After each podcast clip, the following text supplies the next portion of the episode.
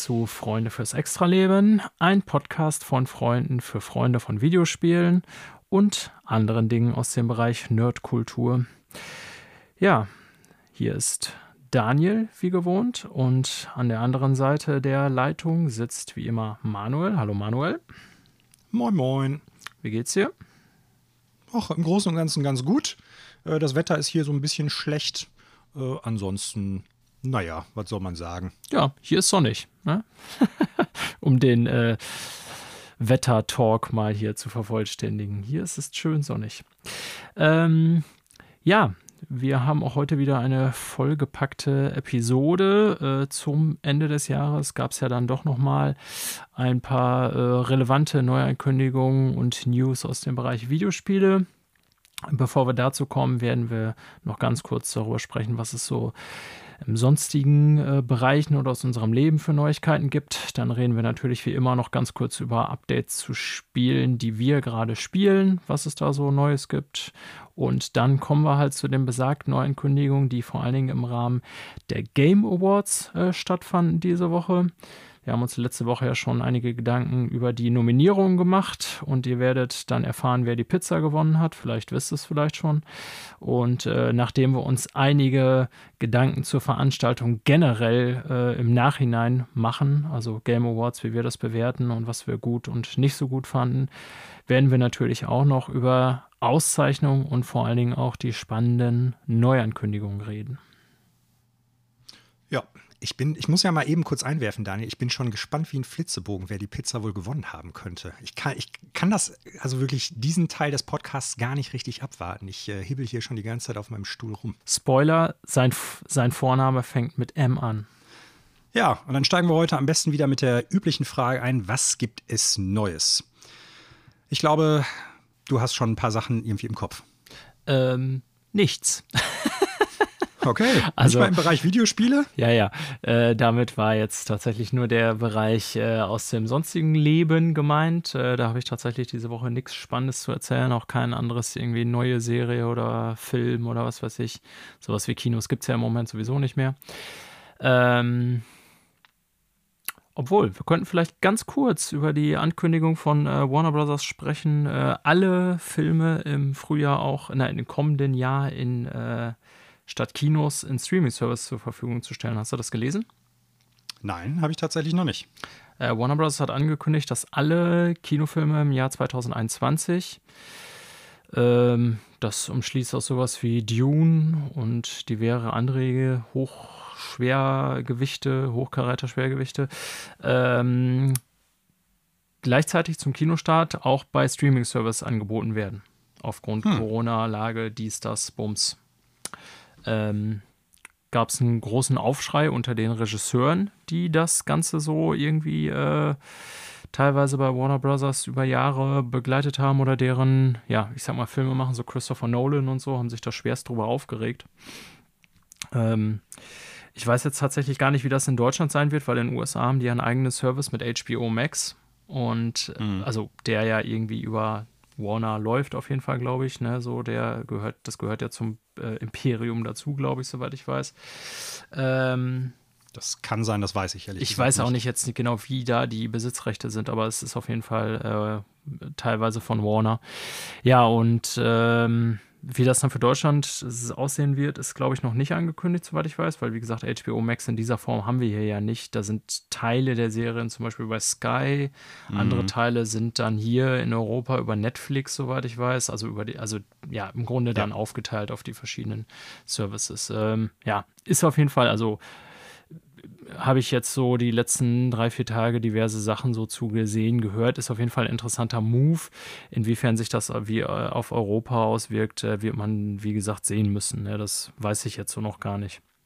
Aber ich denke mal, du warst ja ähnlich lange nicht im Kino wie ich, also kann ich den Schritt erstmal so durchaus verstehen, sag ich mal. Ja, kann ich durchaus auch wohl verstehen. Ich hoffe natürlich, dass sich das Ganze äh, aus diversen Gründen schnellstens äh, wieder, ich sag mal, in normale Bahnen begeben kann. Hm, Ja, also vor Sommer rechnet da ja, glaube ich, niemand mit, dass es normal läuft. Ne? Ich meine, Kinos hatten zwar zwischendurch auf, aber voll besetzte Kinos, was die ja eigentlich brauchen, um rentabel zu sein, das wird es ja frühestens Sommer geben, sag ich mal. Da sind natürlich dann für uns als Konsumenten so Sachen wie nicht ins Kino zu gehen irgendwie ärgerlich, aber das ist jetzt nichts wirklich Essentielles. Für Filmemacher und auch für Kinobesitzer ist das natürlich aber eine echt harte Zeit, muss man dazu sagen. Ne? Das ist äh, schon krass. Genau, ja, und das ist so die zweite Frage, die ich mir da stelle. Ähm, ich meine, ich mache mir jetzt wenig Sorgen um die Finanzen von Christopher Nolan, ehrlich gesagt. ähm, es ich ist, auch.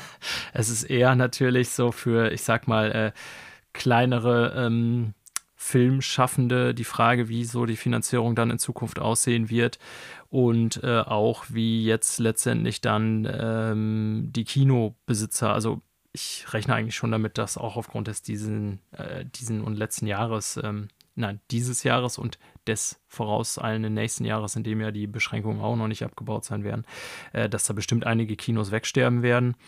Mm, das ist, glaube ich, dann irgendwann unvermeidlich. Äh, kann natürlich sein, wenn da wieder ein Publikum für da ist, dass auch nachher wieder welche aufmachen. Ne? Also, wo ein Markt ist, da ist auch ein Angebot, äh, lehrt uns die Erfahrung. Ähm, das wird man dann sehen müssen. Aber generell muss ich sagen, glaube ich schon, dass Kino es in den kommenden Jahren immer schwerer haben wird, beziehungsweise dass auf so ein, ja, die Zahl sich einfach reduzieren wird. Also, Kino wird es immer geben, mit Sicherheit. Ähm, aber ja, wahrscheinlich so ein Massenphänomen, wie das teilweise in den letzten Jahrzehnten war. Ob es das bleiben wird, weiß ich nicht. Ja, dann haben wir doch noch ein Thema gehabt für die äh, allgemeinen Sachen. Yes, ganz spontan. Was genau. gibt es denn Neues bei Videospielen bei dir?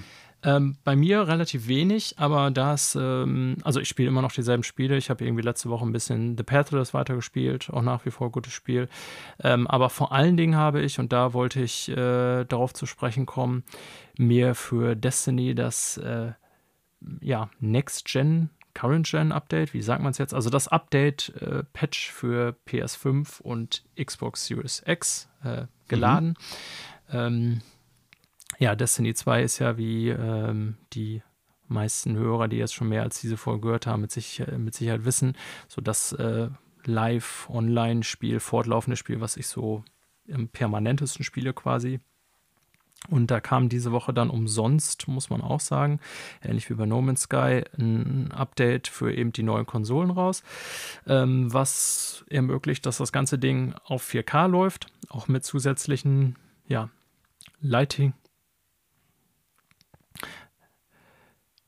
Lighting-Effekten und so weiter. Ähm, ja, und äh, 4K 60 Hertz im Normalfall. Im PvP-Modus kann man sogar auf 120 Hertz einstellen, wenn man dann entsprechend Monitor, Bildschirm hat. Ähm, es gibt auch auf Konsole jetzt ein Field of View Slider, also dass man ähm, das sichtbare Feld, äh, also die sichtbare Umgebung, das Feld in den Ausschnitt, den man sieht, äh, erweitern kann. Alles Sachen, die es auf PC schon gab, aber eben auf Konsole nicht. Ja, also Destiny 2 gibt es ja auch seit äh, ein paar Jahren auf PC und da waren das alles schon Standard-Features, aber aufgrund der Hardware-Beschränktheit ähm, der PS4 und der Xbox One ging das da halt nicht. Ja, und dieses Update kam halt raus jetzt diese Woche. Ich habe es dann geladen natürlich direkt. Äh, und ich muss echt sagen, auch so im Hinblick auf ähm, ja, kommende Titel und Titel, die jetzt so in einer Schnittstelle sind zwischen PS4 und PS5 der Generation und die vielleicht ein Update kriegen, dass das echt ein Gamechanger ist. Also ich spiele Destiny jetzt schon viele Jahre, war aber einer der wenigen aus meinem Freundeskreis, die das eben nicht auf PC auch parallel noch gespielt haben. Ähm, hm weil ich ja keinen zockfähigen PC habe, sag ich mal, der das so in entsprechender Qualität abspielen könnte auf den Settings und äh, deswegen habe ich mich darauf gefreut und es ist also wirklich ein krasser Unterschied. Also da muss ich wirklich sagen, sowohl in der Auflösung als auch wie das ganze Bild von seinen ähm, ja von der Lichtgebung und den Effekten wirkt, als auch eben alleine dieser Unterschied zwischen 30 und 60 ähm, spielt sich im Grunde wie ein anderes Spiel. Ne? Und da bin ich hm. jetzt hm. tatsächlich, nachdem ich das so bei meinem Hauptzeitvertreibsspiel äh, so richtig wahrnehme. Ich hatte mich ja schon über das Patch von No Man's Sky geäußert, dass ich das auch schon ziemlich beeindruckend fand. Ähm, ja, bei Destiny finde ich es quasi noch beeindruckender. Ich habe auch diverse Videos mir dazu angeguckt, wo einige sagen, es sieht tatsächlich fast besser aus, sogar als auf PC, sagen einige. Also, dass das tatsächlich eine sehr gute äh, Current Next-Gen-Version äh, wäre. Hm. Ja, und äh, das lässt mich einiges hoffen für die Zukunft dieser auf diesen Konsolen, muss ich sagen. Ähm, das äh, ist schon, also da ist mir wirklich weil ich es eben so lange gespielt habe auf PS4, ein richtig krasser Sprung aufgefallen. Ne, bei Spider-Man, das fand ich ja optisch auch cool und ich habe auch hier in der Sendung gesagt, ähm, Miles Morales auf PS5 ist optisch definitiv äh, besser als Spider-Man auf der PS4. Das ist auch so, ja. Ähm, aber das war für mich echt ein Sprung. Ja, witzigerweise bei dem gleichen Spiel, was ich schon seit Jahren spiele. Sonst hat man ja ganz oft so, dass man irgendwie ein neues Spiel zum Start einer Konsole reinlegt und sagt, hier, das ist echt Next Gen, so sieht das neu aus. Für mich war es jetzt vielleicht noch fast markanter, weil ich das Spiel halt schon so lange gespielt habe auf PS4 und äh, da dann das erste Mal richtig gesehen habe, okay, wenn 4K 60 Hertz, wenn das gut läuft, dann ist das tatsächlich, äh, ja, also eine krasse Veränderung. Ja, das hat mir äh, sehr viel Freude gemacht und wie gesagt auch gleichzeitig jetzt abgesehen von Destiny für den gesamten, äh, gesamten Konsolenzyklus da ähm, hat mich sehr viel optimistischer werden lassen sozusagen, was das bringt. Hm, okay. Ja. Das freut mich doch insgesamt. Yes.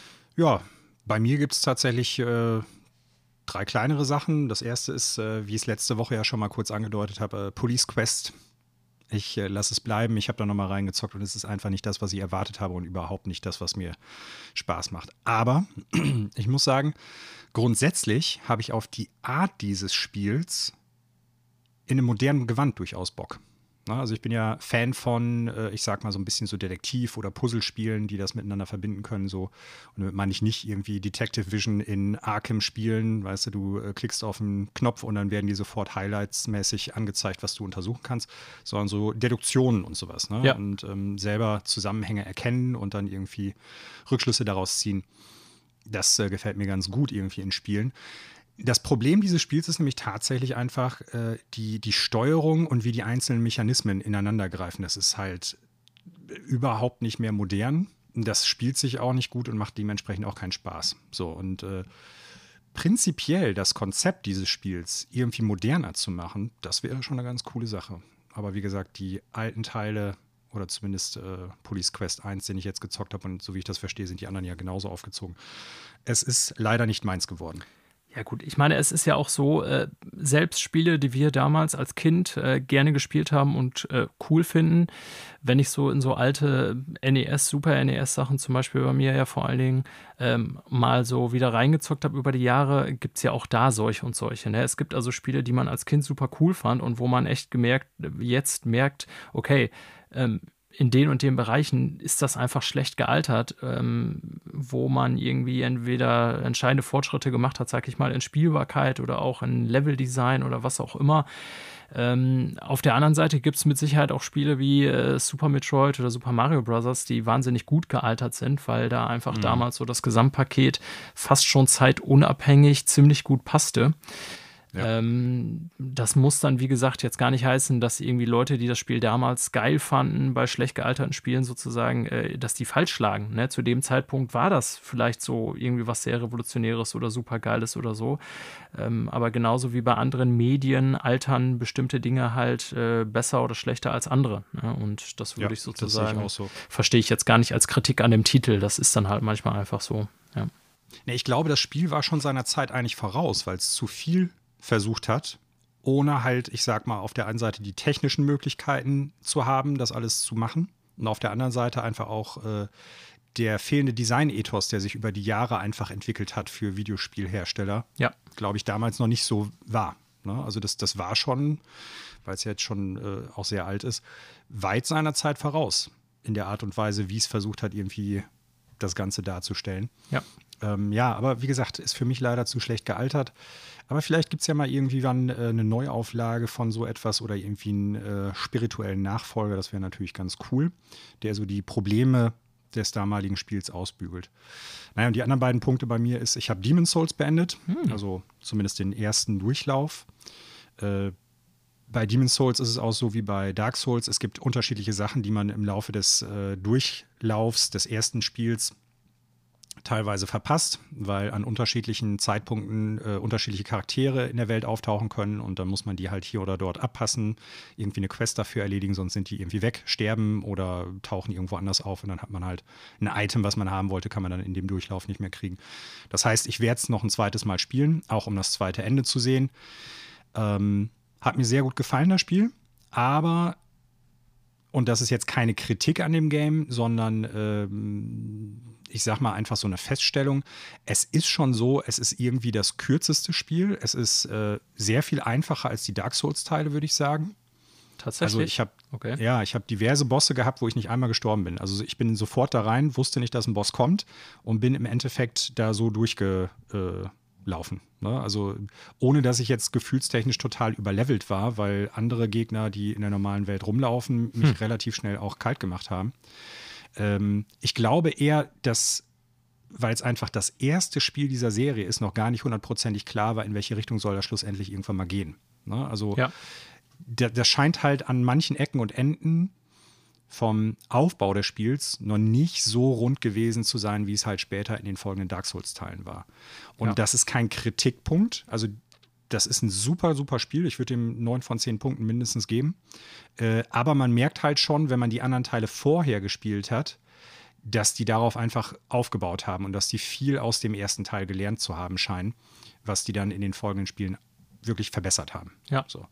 Ähm, es ist immer noch ein schweres Spiel, aber es ist definitiv, würde ich jetzt mal sagen, so das Einfachste. Ah, interessant. Das habe ich so gar nicht irgendwie erwartet, weil irgendwie, äh, also ich das in Reviews und äh, Berichten, Tests äh, nicht gelesen oder gesehen habe. Ähm, da hieß es eigentlich, dass das immer noch, also dass sie das nicht, das Bluepoint, das Remake nicht sozusagen verweichlicht hat, sondern dass es immer noch genauso hart wie früher ist. Und ich hatte das eigentlich so in Erinnerung, dass Demon's Souls quasi so immer so als äh, mit das härteste galt und die das dann bei Dark Souls fast schon einsteigerfreundlicher gestaltet hatten. Ähm, aber das, ehrlich gesagt, macht es für mich fast reizvoller, das vielleicht doch nochmal dem eine Chance zu geben, weil sowohl, wenn du sagst, dass es ein bisschen äh, kürzer ist als so mancher Dark Souls-Teil und man sich nicht so voransterben muss, mh, mm, würde es das für mich tatsächlich eventuell doch mal zu einem auscheckbaren Spiel machen. Vielleicht kann ich es ja bei dir mal in absehbarer Zeit mir anschauen. Ja.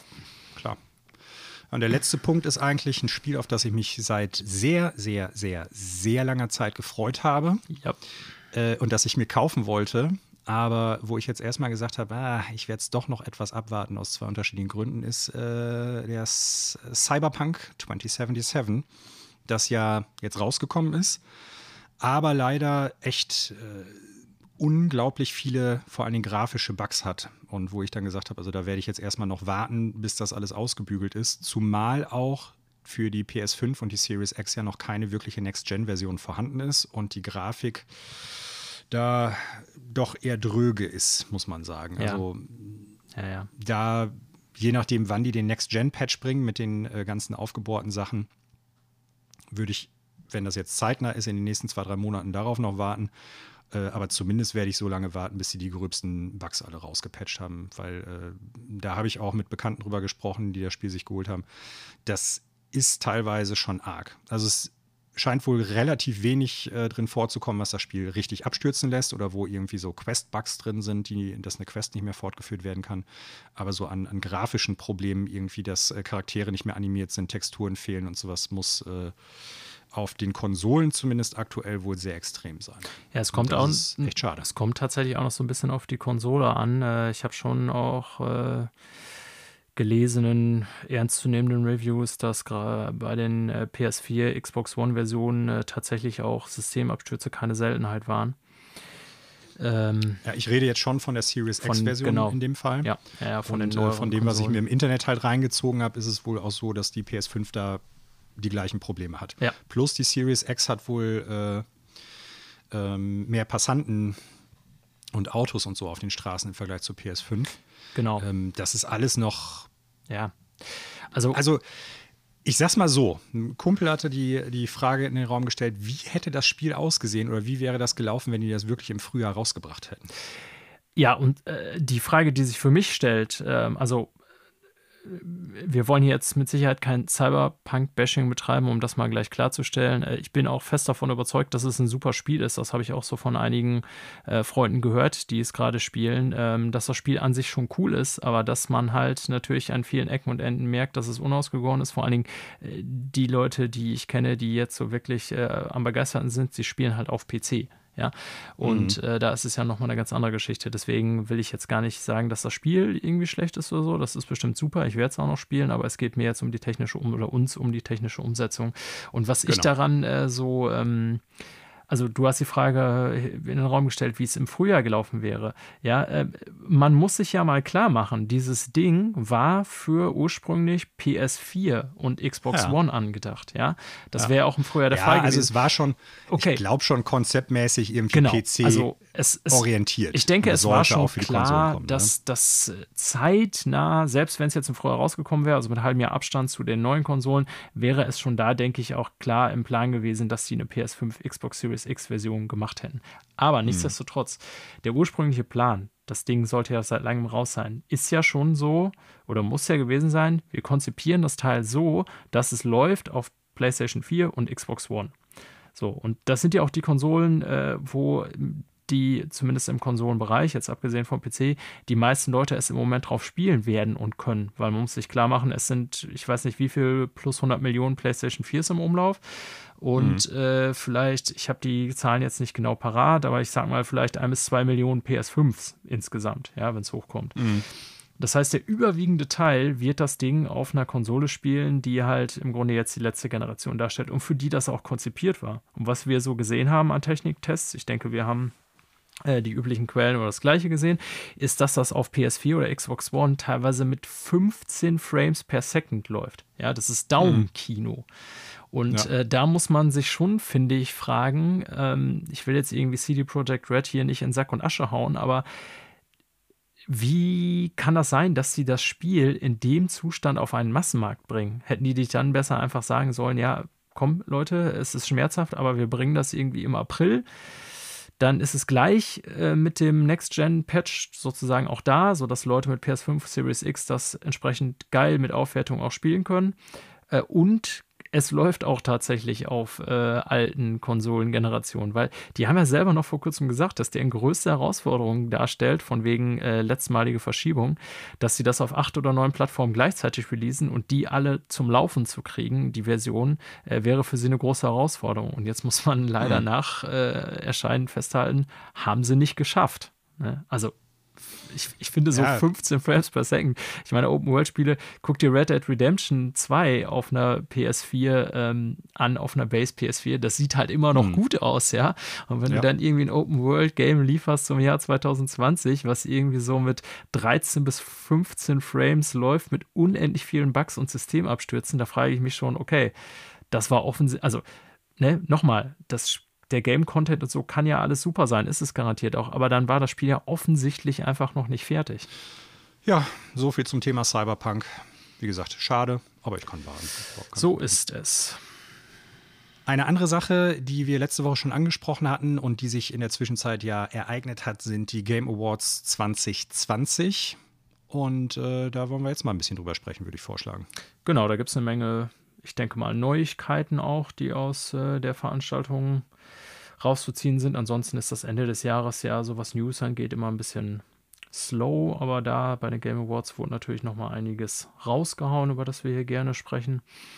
Ähm, ich würde erstmal so generell, Manuel, ähm, so ein paar Gedanken von dir haben wollen. Wie fandst du denn die Game Awards? Hast du sie direkt live nachts geguckt oder nachgeholt wie ich oder wie war das bei dir? Nein, habe ich nicht, weil ich tatsächlich auf der Arbeit zu dem Zeitpunkt ah, war. Ah, okay. Und äh, dementsprechend war es mir einfach zu hart, nachts um, ich glaube, eins oder halb zwei haben die angefangen, so lange aufzubleiben und dann zu warten. Ähm, naja, da war Nachtbereitschaft angesagt, weil sonst äh, hätte ich mich löschen können. am nächsten Tag, da wäre nichts mehr gewesen. Ähm, nee, ich habe am nächsten Tag so das alles nachgeholt, von den Ankündigungen über ähm, die Preise, die vergeben worden sind, wer in welcher Kategorie gewonnen hat und äh, habe dann halt in die generelle Veranstaltung halt reingeguckt. Mm, ja, also so viel dazu. Ist natürlich, ich mag das durchaus gerne, dann irgendwie für solche Sachen nachts wach zu bleiben und ich möchte der ganzen Veranstaltung auch durchaus honorieren, was es ist. Ich glaube, für viele Leute, die eigentlich in unserem ähm, Teil der Menschheit, sage ich mal, irgendwie zu verorten sind, die eigentlich Bock haben, Videospiele zu zocken und dann Neuankündigungen gucken wollen, für die ist das, glaube ich, eher so eine Frage, welche Trailer werden gezeigt. Ich finde ja. aber schon, dass der, äh, wie soll man sagen, der, dass die, die Tatsache, dass es so ein Pendant zu den Oscars irgendwo sein soll. Nicht jetzt in der Art und Weise, wie es präsentiert wird und nicht in der Art und Weise, äh, was da genau gemacht wird, sondern eher, dass die, die Branche die Leute, Studios oder Spiele feiert, die halt irgendwie was Maßgebliches in dem Jahr gemacht oder äh, erreicht haben. Ne? Also, dass das durchaus eine Sache ist, die alleine auch zu betrachten ist und die da zu honorieren ist. Egal wie viele Neuankündigungen da jetzt dabei sind, egal wie viele Trailer und Teaser für neue oder andere Spiele da irgendwie kommen. Allein die Existenz dieser Awards und die Art und Weise, wie die sich über die letzten Jahre entwickelt haben, finde ich insgesamt richtig, richtig gut.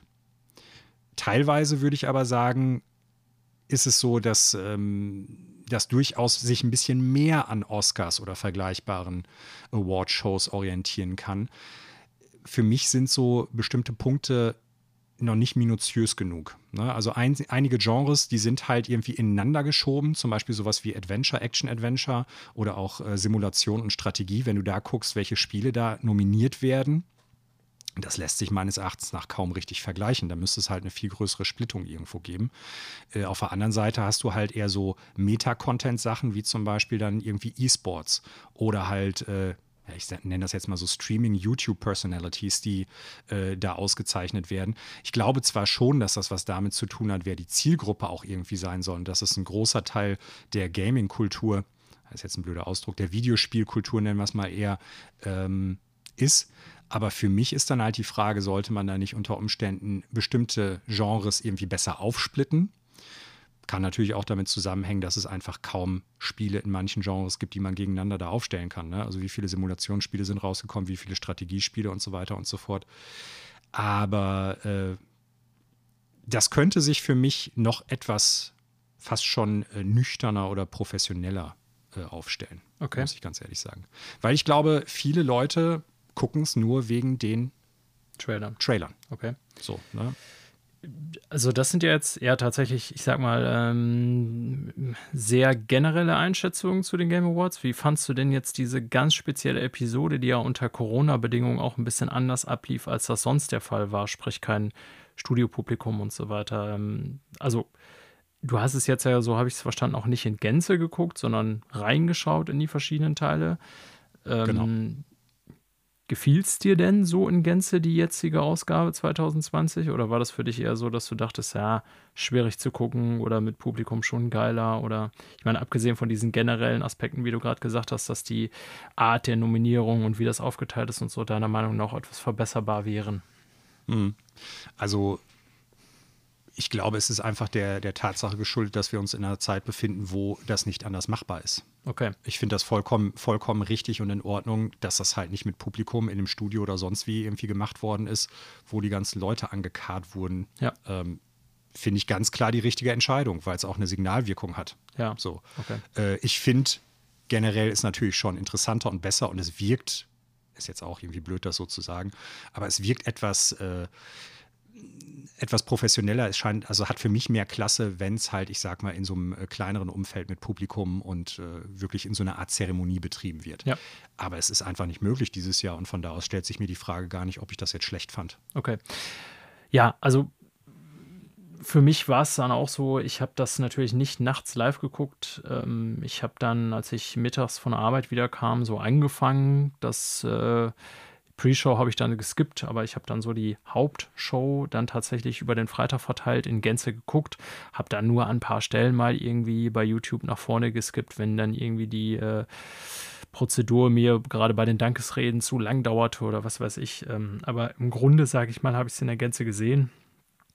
Ähm, ich gebe dir recht, klar, die Möglichkeiten sind nicht anders. Für mich hat es jetzt auch keinen großen Unterschied gemacht, äh, ob das jetzt mit Studiopublikum stattfindet oder nicht.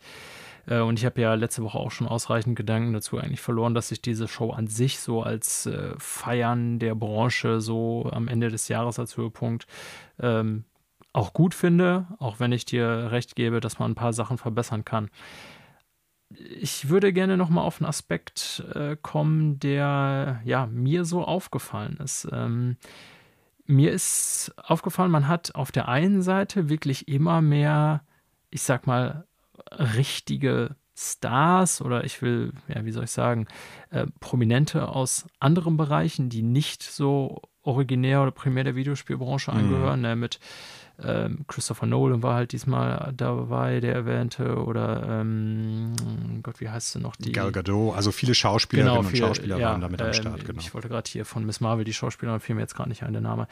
Ähm, waren ja auf jeden Fall schon tatsächlich äh, ja, muss man sagen, namhafte Leute dabei, die Videospiel-Awards präsentiert haben, mhm. ne, oder so einzelne Kategorien. Das waren schon richtige A-Prominente, muss man sagen, so aus der Show- und Unterhaltungswelt. Ähm, und da hat man, finde ich, so gesehen, dass auf der einen Seite das Ganze sich irgendwie, ja, doch einem immer größer werdenden, vielleicht Mainstream-Publikum sozusagen annähert, ne, so was auch die Oscars ja mit Sicherheit, die ja in jedem, also keine Ahnung, von Spiegel Online bis zur letzten Lokalgazette, die Oscars tauchen halt überall auf, wer Oscar gewonnen mhm. hat und so. Und das ist ja immer ein Riesenevent. Mm. Und dann habe ich noch mal so gedacht, als ich die Sendung so, ja, verfolgte nebenbei, dass auf der einen Seite diese Annäherung an den Massenmarkt so total offensichtlich ist und dass da richtige äh, Filmschaffende und so alles dabei sind. Und auf der anderen Seite dachte ich dann, bevor wir jetzt auf einzelne Trailer eingehen, da kommen wir gleich noch zu, dass so die ganze Art, wie da Spiele präsentiert werden, dachte ich dann mhm. an vielen Stellen so, sag mal, ist das eigentlich A, zeitgemäß und ist das B, für ein Massenpublikum geeignet? Weil mir fiel so auf, dass irgendwie die Art, wie sich da Spiele präsentieren, bestehen im Grunde immer aus Gewalt ganz oft. Ne? Also, äh, also ne, letztendlich, also hört sich jetzt blöd an, wir beide spielen Videospiele und wir wissen, dass irgendwie Gewalt ausüben, äh, ich sag mal, ein legitimes Handlungsschema ist in verschiedenen Formen von Videospielen. Dieses Fass will ich jetzt auch gar nicht aufmachen, das ist eher nochmal was für ein Spezialthema. Aber ich habe schon gedacht, bei vielen Trailern, die dann so anliefen, zwischen irgendwie äh, diversen Stars, die irgendwie da über die äh, positiven Aspekte der Videospiele und wie weitreichend das mittlerweile wäre, das Thema, kamen dann jede Menge Videos von irgendwelchen obskuren Metzel-Games, die irgendwie äh, ja alle dadurch äh, hervorstachen, dass man mit irgendwelchen Dingen irgendwelche Gegner niederstrecken kann. Und zudem waren das alles so Trailer, finde ich, die also man sollte meinen, es geht darum, irgendwie die Story von Videospielen oder den Aufhänger zu präsentieren. Dabei ist das ja gar nicht das, was die meisten Leute interessiert, sondern das Gameplay. Aber wir haben ja super viel wieder mal nur gesehen, so, ja, hier ist eine geile cineastische Eröffnung von Spiel XY, wo man irgendwie äh, als Cowboy durch eine Wüste mit Zombies rennt oder so. Ne? Also verstehst, was ich meine, hoffentlich. Ja. Ich fand die das ist total zwiespältig. Das ist auf der einen Seite so wirklich so diesem Nerd-Faktor, hier Videospiele, Killerspiele und so, versucht zu entkommen, indem da immer mehr seriöse und das so eine richtige Award-Show ist. Und auf der anderen Seite die, was man so alles an Trailern gesehen, also nicht alles, aber viele, was man so an Trailern gesehen hat, war dann so dieses typische Klischee, äh, Videospiele geil ballern. So, finde ich. Mhm. Ja. Ist mir aufgefallen. Ja. Also, also da gebe ich, dir, geb ich dir auf jeden Fall recht. Ähm, ich glaube, dass das bei mir vielleicht ein bisschen äh, weniger stark einprägsam gewesen ist, so diese, ähm, diese Dissonanz zwischen den einzelnen Punkten, die du angesprochen hast, äh, weil ich, wie gesagt, ich habe die Show nicht in der Gänze gesehen, ja. so ich habe halt äh, bestimmte Parts mir angeguckt und habe mir die Trailer separat angeguckt. So, ne? Und dann hast du natürlich das Ganze separiert voneinander. Klar. So, also das Gefühl, das du da gerade beschreibst, das passt irgendwie nicht äh, gut zusammen, diese beiden Parts. Äh, das habe ich deshalb sehr wahrscheinlich einfach direkt gar nicht gehabt. Äh, finde ich, ist eine, eine, eine spannende Beobachtung und auch eine spannende Frage, so irgendwie, wie kann diese Awardshow oder Videospiel als Medium generell dem Schatten des Gewaltverrufs und äh, des tumpen Gamertums, nenne ich es mal in der Meinung eines besseren Ausdrucks, entkommen, wenn halt selbst so Hochglanzproduktionen und professionelle Sachen wie die Game Awards sich da an einer gewissen Ebene diesem ganzen Ding doch noch anbiedern müssen. So, ähm, meine Gedanken dazu sind erstmal, also zu dieser, diesem Punkt mit den, äh, ich nenne es jetzt mal Hollywood-Größen und A-Prominenz, wie du es gerade benannt hast. Ähm, ich glaube, dass es ein gutes Marketing-Tool ist. das Ganze halt äh, breit zu öffnen, indem du halt bekannte Leute da drin hast, weil viele Videospielschaffende, die der Videospiel-Community und auch den Herstellern und äh, Studios und Produzenten und einzelnen Leuten da bekannt sind, glaube ich, sind außerhalb des Kerngenres und der Kernfangemeinde nicht unbedingt bekannt. Also vielleicht jemand wie Miyamoto oder sowas, vielleicht jemand äh, wie Kojima oder so. Aber ich glaube, wenn du jetzt irgendwie äh, Sid Meier dahinstellen würdest oder äh, Peter Molyneux, man kann jetzt über den äh, natürlich sagen, was man möchte, aber auch der hat äh, grundsätzlich Wesentliches zum Videospiel beigetragen und dementsprechend ähm, ist das durchaus auch meines Erachtens nach nicht zu Unrecht ein bekannter Mensch viele Leute außerhalb der Kernfanschaft oder der, der Kernspielerschaft werden mit den Namen kaum was anfangen können. Ja. So, also das, ich sag mal, wenn man das mit den Oscars direkt vergleicht, da hast du dann ja äh, die Branche, die auch die Ankündigung macht. Ne? Also du hast dann Hollywood-Größen, genau, ja. Die dann auch ähm, nur die Branche verlesen, auch, wer gewonnen hat und das vorstellen und so. Das könntest du ja theoretisch bei den Game Awards auch machen, aber ich glaube, wenn du versuchst, das einem breiteren Publikum irgendwie unterzujubeln, dann werden viele Leute gar nicht unbedingt raffen, wer da jetzt vorne steht und warum diese Person da steht. So, ne? Also das kann ich durchaus nachvollziehen. Ich fände es zwar grundsätzlich besser und auch irgendwie äh, wird das für mich auch eher dazu führen, dass die Gemeinschaft der Videospielhersteller sich selber da auch ein bisschen, ja, ich will nicht sagen ernster nimmt, aber schon irgendwie aus sich heraus dann auch nochmal äh, anerkennt, wer da jetzt steht und warum. So, ne? Und ähm, fände ich es besser, aber ich glaube, dass es werbetechnisch weniger Sinn machen würde. Ja. So, so viel zu dieser Frage mit vielen Hollywood-Größen. Ja, sehe ich ein, das Argument. Ist, äh, ja, klar, man will eine breitere Gruppe ansprechen. Aber mir ist schon aufgefallen, dass das insgesamt, ich sag mal, hochkarätig besetzt war und das von Jahr zu Jahr auch mehr wird. Ne? Früher war es halt eine, eine rein brancheninterne Sache, das kann man ja schon so sagen. Ne? Da sind die Leute dann irgendwie ausgerastet, wenn da äh, Reggie Fils-Aimé auf die Bühne kam irgendwie und persönlich vor Ort war. Ähm, heutzutage hat man da halt wirklich schon, wie gesagt, so äh, Prominenz aus anderen Bereichen auch, die dann eben mhm. sich zum Bereich Videospiele kurz äußern. Ja, ähm, klar, kann ich nachvollziehen. Finde ich jetzt auch per se nicht schlecht. Mir ist halt dann nur die Diskrepanz äh, so ein bisschen aufgefallen im Vergleich mhm. zu dem, wie Videospiele sich selber präsentieren.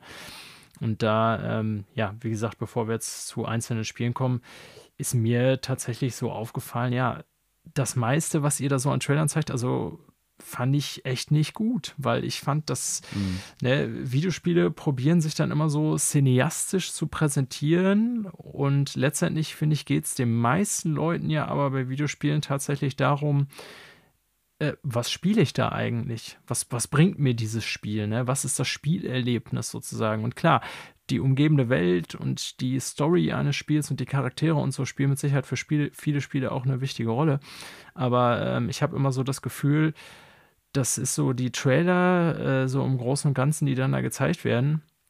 Das ist so, als wenn du die irgendwelche äh, B- oder C-Movie-Trailer aus irgendwelchen äh, Hollywood-Abklatsch-Studios anguckst, so die dann. Mockbuster. Ja, genau. Die dann versuchen, da irgendwie eine geile Atmosphäre zu kreieren. Letztendlich wird von den angekündigten äh, Trailern, Spielen aber fast nichts klar über das Spiel. Aber das ist jetzt nicht eine Sache, wohlgemerkt, die ich an den Game Awards explizit kritisiere.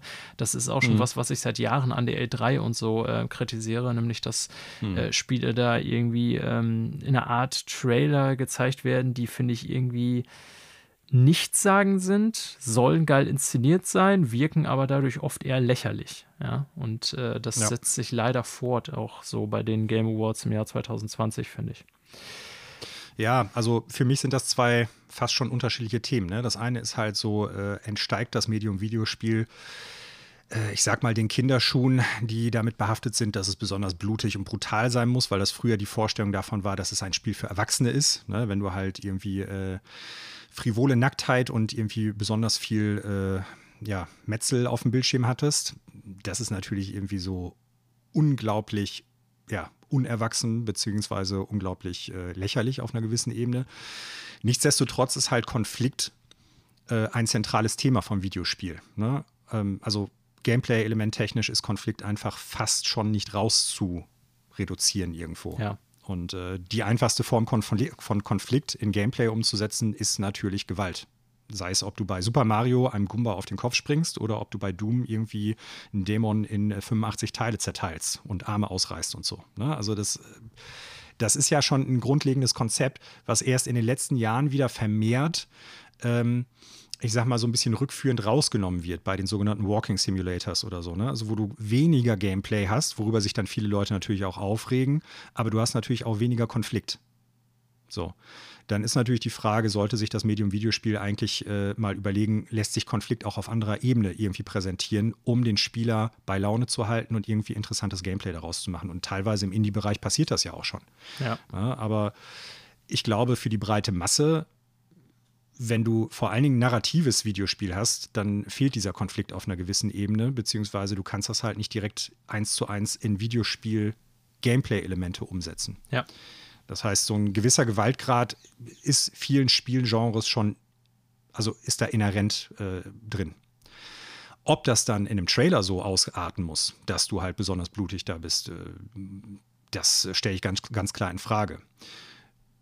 Gleichzeitig muss man dann natürlich gucken, okay, welche Narrative wird denn präsentiert? Also wirklich welcher Plot und welche Story wird da transportiert? Und äh, da, glaube ich, hat das Medium Videospiel gerade durch seine Interaktivität, die es haben könnte, noch viel, viel, viel zu lernen. Ne? Also da, da muss man ganz klar sagen, wenn man das mit äh, anderen Medien wie zum Beispiel Buch oder Film auch vergleicht, da, das sind ja schon, also gerade Buch natürlich noch viel länger als, als äh, Film, aber das sind ja Medien, die eigentlich schon lange einen gewissen Entwicklungsgrad hinter sich haben und sehr, sehr viel älter sind. Und wenn du da vergleichst, wie halt Filme früher aufgezogen worden sind, wie sich das entwickelt hat, da ist das Medium Videospiel, glaube ich, immer noch in den Kinderschuhen. Ja. Und das schlägt sich dann auch teilweise in solchen Trailern nieder. Ne? Also die, die Frage ist halt auch, was soll da und wie transportiert werden. Ich gebe dir aber recht, und das war ja so, glaube ich, der große Punkt, den du da ansprechen wolltest, sollte Videospiel sich nicht auch anders präsentieren können und muss es dann halt auf solche, ich nenne das jetzt mal billigen Mechanismen und billigen Schockmomente zurückgreifen. Und da gebe ich dir recht, das muss es meines Erachtens nach nicht. Aber es liegt dann natürlich an dem Spiel auch, was da ist. Ja. Und dann müssen, müssen solche Sachen wie die Game Awards oder theoretisch auch E3 einfach gucken, welche Spiele sind denn jetzt gerade präsentierbar. Ich habe letzte Woche ja gesagt, ein Spiel, auf das ich mich total freuen würde, wenn sie es endlich zeigen, ist Elden Ring. Wenn das Spiel aber noch nicht so weit ist, gezeigt zu werden, dann äh, kann dann Jeff Keighley so lange bitteln, bitten und betteln, äh, dann gibt es halt keinen Trailer und dann muss man die Trailer nehmen, die da sind. Also das Ganze ist natürlich, wie gesagt, auch kein äh, Vorwurf in Klammern an die ähm, Game Awards-Macher. Es ist eher so mhm. an die äh, Hersteller, an die Firmen an sich, die die Spiele, die Publisher, die dahinter stehen, äh, dass die Art, wie dieses Spiel präsentiert werden, ich meine, letztendlich geben die ja sozusagen an die Game Awards, ne, die sagen, hier, wir wollen so und so viel Screentime, hätten den und den Trailer, den wir da präsentieren könnten, und dann machen die sich ja selber Gedanken darüber, was sie da präsentieren. Und da sehe ich halt, äh, liegt so der Hase im Pfeffer, da müsste sich tatsächlich noch einiges ändern ne? wie sich so viele Spiele, wie sich das Medium präsentiert. Da gebe ich dir recht. Ein gutes Beispiel ist ein Spiel, was jetzt sehr viele Awards abgegriffen hat, was sich aber in den ersten Präsentationen, als es angekündigt worden ist, genau so dargestellt hat. Möglichst blutig, möglichst brutal, nämlich The Last of Us Part 2 wo die in den ersten zwei Trailern und ich glaube auch im ersten Gameplay-Reveal eigentlich erstmal nur präsentiert haben, ey Leute, zieht euch das rein, das ist echt geil brutal.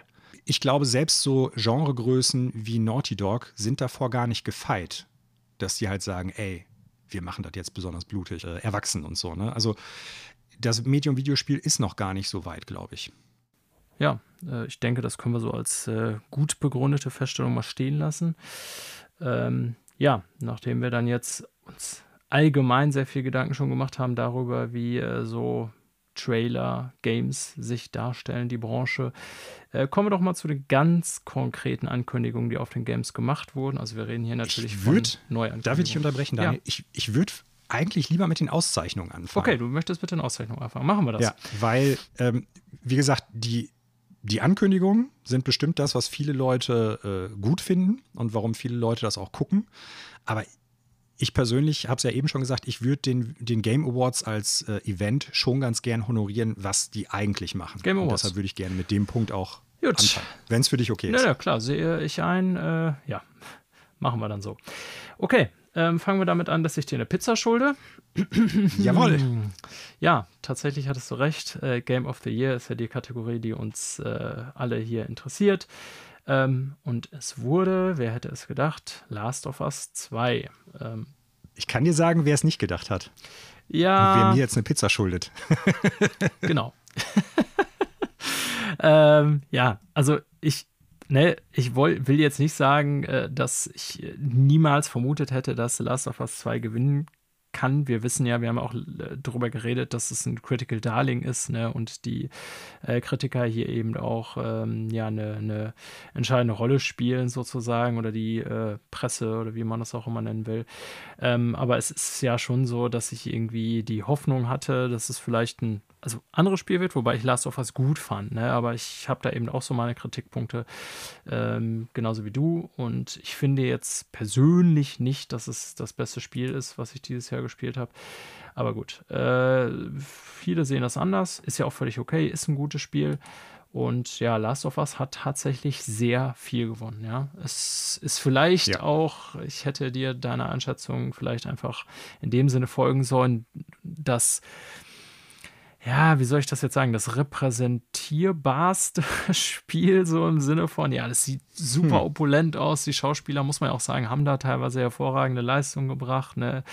So die äh, Präsentation ist möglichst cineastisch und, ne, also dass sowas bei so einer Show, die sich präsentieren wollen, hier, das können Videospiele, äh, dass sowas eher Siegeschancen hat als äh, Hades zum Beispiel, das hätte ich mir dann auch wahrscheinlich denken können oder sollen. Ne? Mhm. Ähm, man muss ja so ein bisschen die Auswirkungen auch doch, würde ich sagen, mit rein beziehen. Ja, ja, ja. Äh, sprich, ich muss den. Also,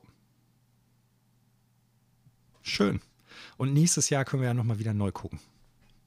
Ähm, ich, wollen wir gleich bei also The Last of Us bleiben, weil das hat ja auch noch eine Menge ja, andere. wollte ich gerade vorstellen. Ja, dann macht also das, der, das genau. Es hat ja im Endeffekt nicht nur Game of the Year gewonnen, ich habe da ein paar persönliche Gedanken zu den restlichen Kategorien noch. Ich finde äh, so Sachen wie zum Beispiel, ähm, was haben wir da? Audiodesign. Definitiv, sehe ich ganz klar. Ja. Kann, ich, äh, kann ich auch so mitgehen. Also vor allen Dingen im Vergleich zu den anderen Spielen, die da präsentiert worden sind. Ich meine, klar, Ghost of Tsushima ist definitiv auch noch ein Spiel, wo ich sagen muss, äh, die Audio, äh, das Audiodesign ist auch noch richtig, richtig gut. Ich finde auch bei allen Kritikpunkten, die ich jetzt bei The Last of Us sehe, ähm, Best Performance, Laura Bailey, ähm, auch auf jeden Fall auch zustimmen. passend, ja. ganz, ganz klar. Also äh, ich bin ja sowieso Vertreter der These, dass selbst bei schlechten Filmen gute Schauspieler trotzdem eine gute Leistung abliefern können. Und das sehe ich bei Videospielen auch so. Egal wie schlecht das Skript ist, wenn diese Person einen guten Job gemacht hat, dann hat die einen guten Job gemacht. Ja. Und das sehe ich definitiv so. Ne? Ähm, also von daher, da kann ich auf jeden Fall mitgehen. Ähm, Innovation and Accessibility kann ich nicht so wirklich viel zu sagen, weil ich ähm, viele der anderen Spiele darauf gar nicht gespielt habe und da gar keinen Vergleich zu habe. Finde ich aber als Kategorie generell super, dass das mit drin ist. Und ähm, ja, also von daher gehe ich jetzt mal davon aus, dass auch dieser Punkt zu Recht an The Last of Us geht. Ja, also es. Aber wie gesagt. Vielleicht ja. kann ich da ganz kurz was zu sagen. Man hat ja ähm, tatsächlich in diesem. Äh, ja, in diesem äh, Award-Trailer dann äh, ganz ähm, jeweils ganz kurz gesehen, worauf die sich sozusagen dann berufen, ähm, wenn die diese Auszeichnung vergeben wollen. Und ähm, da ist es bei Last of Us Part 2 vor allen Dingen, dass man tatsächlich in den Menüs da sehr tiefgehende mhm. Einstellungen vornehmen kann, im Sinne von, ich glaube, Farbwiedergabe und dann Audiohinweise mhm. und so. Habe ich jetzt auch nicht mehr alles ganz äh, in Erinnerung, aber eben sehr bezogen darauf, dass. Ähm, ja, man tatsächlich tiefgreifend die Darstellung des Spiels ändern kann, sodass auch Leute mit verschiedenen Zugangsbeschränkungen von Farbenblindheit bis was sich das Spiel eben entsprechend genießen können. Ähm, insofern mhm. ist das, glaube ich, hier eher so das Gesamtpaket bei Grounded zum Beispiel, wenn ich das nochmal so als Vergleich sagen darf. Hm, fand ich sehr seltsam, weil ich das zumindest auch gespielt habe. Da gibt es tatsächlich so eine Option, äh, für arachnophobe Menschen, dass man die ja, Spinnen äh, ausschalten kann. Das ist aber auch so das einzige Feature, was mir so bei Grounded äh, in Erinnerung war oder ist und das die auch in diesem Video gezeigt haben. Und da dachte ich dann, hä, also ganz ehrlich, nur für arachnophobe Menschen dann dieses eine Feature äh, da dafür dann nominiert zu werden, fand ich ein bisschen seltsam. Also ich finde, dann müsste es wirklich eher darum gehen, dass Leute mit entsprechend eine Behinderung oder was weiß ich, ähm, ne, oder ja, ich sag mal, optischen, akustischen Einschränkungen irgendwie, dass die sozusagen eine Möglichkeit haben, ein Spiel auch zu spielen. Ne? Aber mhm. das sind so meine zwei Cent dazu, die ich, was ich so ja, dachte.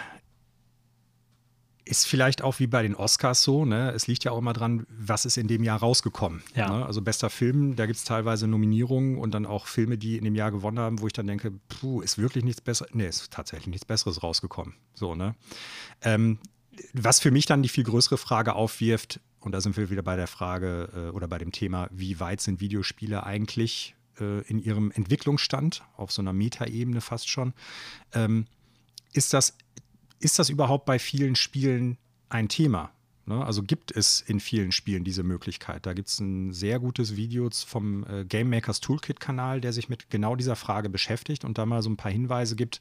Ich glaube, das ist sogar eine Videoreihe, äh, der sich äh, damit auseinandersetzt, also welche Möglichkeiten gibt es eigentlich für Spiele, ja. Spiele zugänglicher zu machen für Menschen, die auf welcher Ebene auch immer Einschränkungen haben. So, und ähm, das ich glaube, das ist immer noch so ein, so ein so ein Ding, da denken gar nicht viele Produzenten oder Videospielschaffende drüber nach. Das sind eher so Punkte, ich glaube, die, die fallen dann auf, wenn du selber davon betroffen bist. Und dann machst du dir Gedanken darüber. Und viele Menschen, die halt nicht davon betroffen sind, die machen sich auch keine Gedanken darüber, dass ein Teil der Spielerschaft bestimmte Sachen halt nicht richtig hören, sehen, äh, spielerisch umsetzen können oder sowas und die Leute das trotzdem spielen können. Ja. Äh, oder wollen. So, ne? Ja. Und ja, wenn du jetzt beschreibst, bei Grounded ist im Prinzip nur dieser eines, dieses eine Feature drin, dann ist das äh, eine Frage, wenn die nominiert werden, gibt es in größeren Videospielproduktionen das als Thema? Ist das immer noch so ein, äh, ja, ein Thema, das fair, unter ferner Liefen dann halt da auftaucht?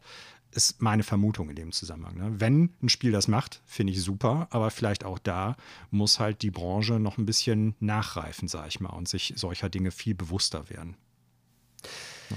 ja. Ähm, also von daher glaube ich, die Themen, die wir jetzt angesprochen haben, da hat das Spiel durchaus äh, zu Recht gewonnen. Es gibt aber auch so zwei, drei Kategorien, wo ich dann gedacht habe, hm, also das ist jetzt, äh, halte ich für wirklich sehr schwierig, oder, das nachzuziehen. Oder die Frage auch, also, kam da tatsächlich nichts Besseres? Das fiel mir nämlich bei der einen Kategorie auf, die du mit Sicherheit auch ansprechen willst. Jetzt bin ich mal gespannt. Die erste Kategorie, die mir da nämlich auffällt, ist Best Action und Best Adventure.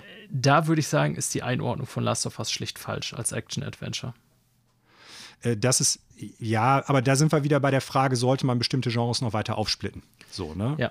Weil mir geht es eher darum, in der äh, Nominierungskategorie sind definitiv Spiele drin, wo ich denke, Last of Us ist ein By-the-Numbers-Shooter mit stealth -Element. Ja, genau. Also da, da, ist nichts, also das, da, das ist nicht schlecht, das generelle Kampf-Gameplay, ja. sage ich jetzt mal. Aber es ist weder innovativ noch ist es äh, überragend gut im Vergleich zu den anderen Sachen. Okay. Und äh, da muss man meines Erachtens schon sagen, ich finde zum Beispiel das Kampfsystem bei Star Wars Jedi Fallen Order oder auch Ghost of Tsushima sehr viel besser, sehr viel runder und auch äh, innovativer auf einer gewissen Ebene. Also das ist. Ähm, weiß ich nicht. Ja, also auch Assassin's Creed Valhalla bietet viel mehr Möglichkeiten, da was zu machen. Und das das, das ist so das Erste, wo ich gedacht habe, boah, Leute. Das stimmt. Also unabhängig jetzt von der falschen Einordnung von Last of Us 2 als Action-Adventure, da muss ich sagen, äh, wenn man das so unter... Simulation oder Strategie vielleicht? Ja, eben? keine Ahnung, Shooter, ja. Also wenn man das ähm, rein unter Gameplay-Aspekten ähm, bewertet und nicht, welches Spiel in dieser Kategorie ist unserer Meinung nach einfach das beste Spiel. Ne? Aber ich würde schon mhm. so, wenn ich die Kategorie sehe, Action-Adventure-Game, würde ich auch so ein bisschen reinbeziehen. Es geht ja nicht nur um das Narrativ, sondern um das Spiel insgesamt sozusagen. Und meiner Meinung nach auch ein Action-Adventure oder bei allen spezifischen Kategorien, sowas wie Action-Game oder RPG oder so, geht das damit einher, wenn man die einordnet, dass diese Spiele sich auf eine bestimmte Art und Weise spielen. Ja, also dass da bestimmte Gameplay-Elemente mhm. drin sind, die das eben zu einem RPG machen oder zu einem Action-Game oder was auch immer. Und äh, abgesehen davon, dass Last of Us da für mich falsch ist in dieser Kategorie, ähm, oder diese Kategorie einfach seltsam ist, zu breit ist, wie auch immer, finde ich, dass da auch absolut Last of Us nicht der Gewinner ist. Weil jetzt mal ganz im Ernst, also Naughty Dog-Spiele sind vieles, ne? äh, cineastisch, äh, audiovisuell immer Bombe, äh, gut geschauspielt, äh, soundtechnisch top-notch und so weiter. Aber Naughty Dog-Spiele unterbietet Last of Us, bildet Last of Us Part 2 keine Ausnahme, sind nicht die besten Spiele im Bereich Gameplay oder Shooter-Mechanik. Nein. Ne? Absolut auch Uncharted nicht, genau. null. Ja. Und äh, das ist maximal solide, wenn überhaupt. Und ähm, alleine, wenn ich mir das so angucke, so, ja, ne, Fallen Order hast du schon genannt oder Ghost of Tsushima, was ich ja jetzt nur von dir kenne, oder auch Miles Morales, also no offense, Naughty Dog, ne, aber also Insomniac macht Spiele, die sind gameplay-technisch so Welten besser als äh, Naughty Dog-Spiele, das könnte da eigentlich gar nicht bestehen, finde ich. Ne, also, mhm.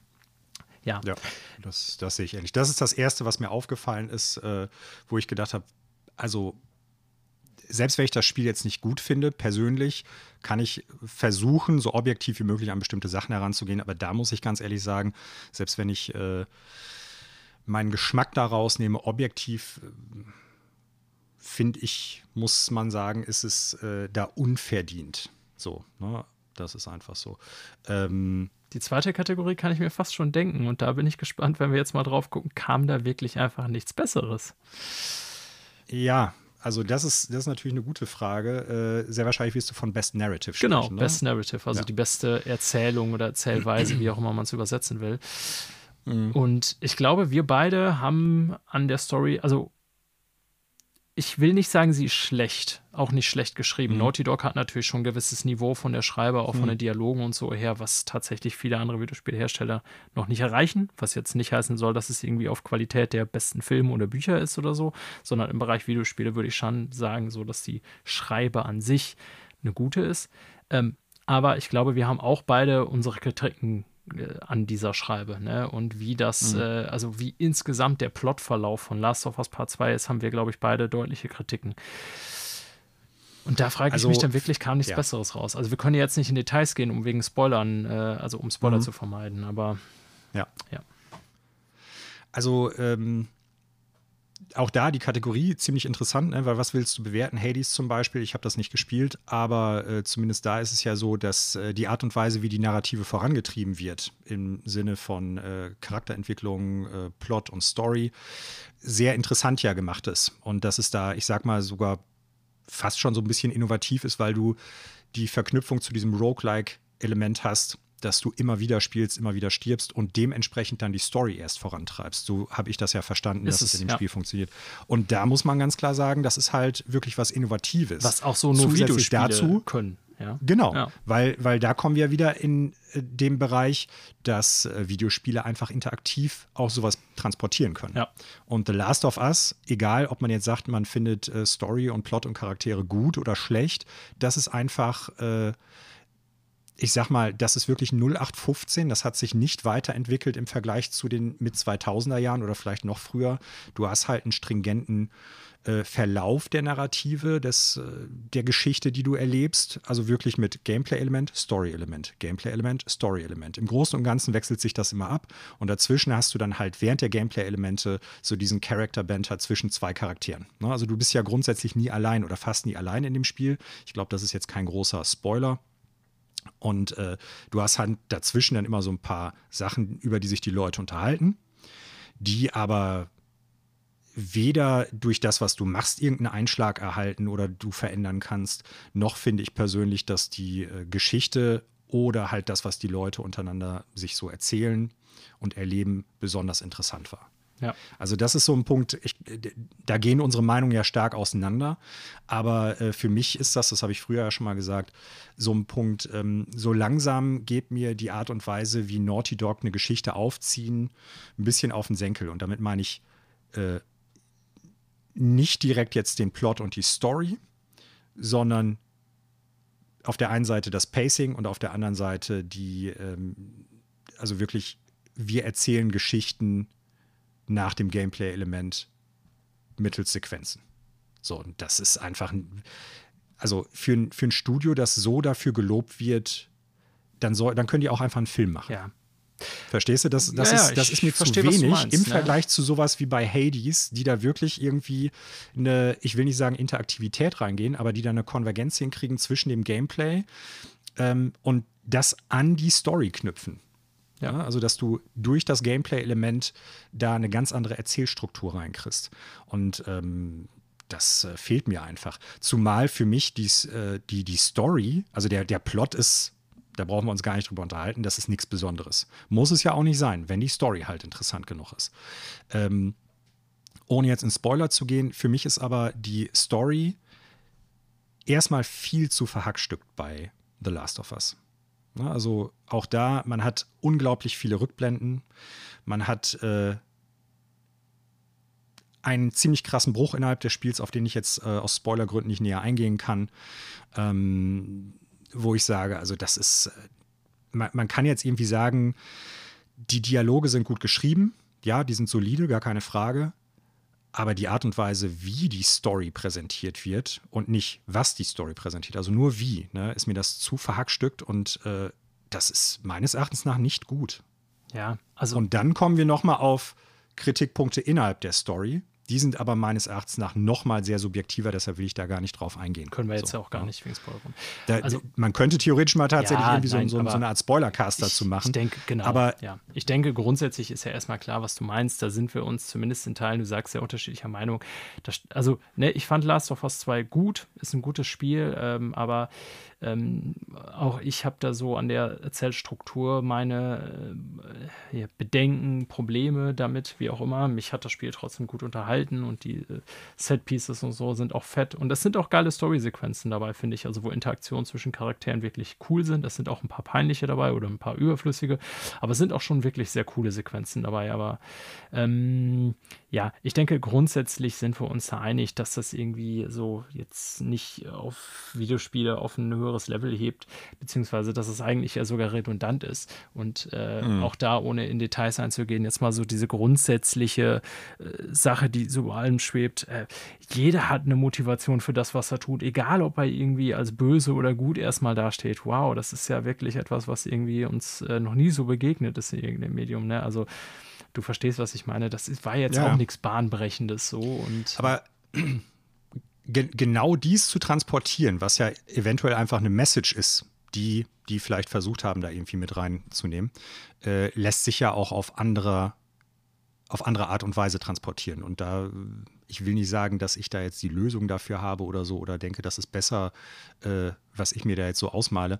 Aber mir wären, also mir fallen da spontan wirklich ein paar Sachen ein oder sind mir damals eingefallen, wo ich gedacht habe, ey, diesen Punkt, der prinzipiell ja ganz interessant ist, das irgendwie rüberzubringen, weil es ja ein interaktives Medium ist. Ne? Also nach dem Motto, sind wir eigentlich die Monster, die Spieler so in dem Zusammenhang, so um das ganz, ganz platt mal darzustellen.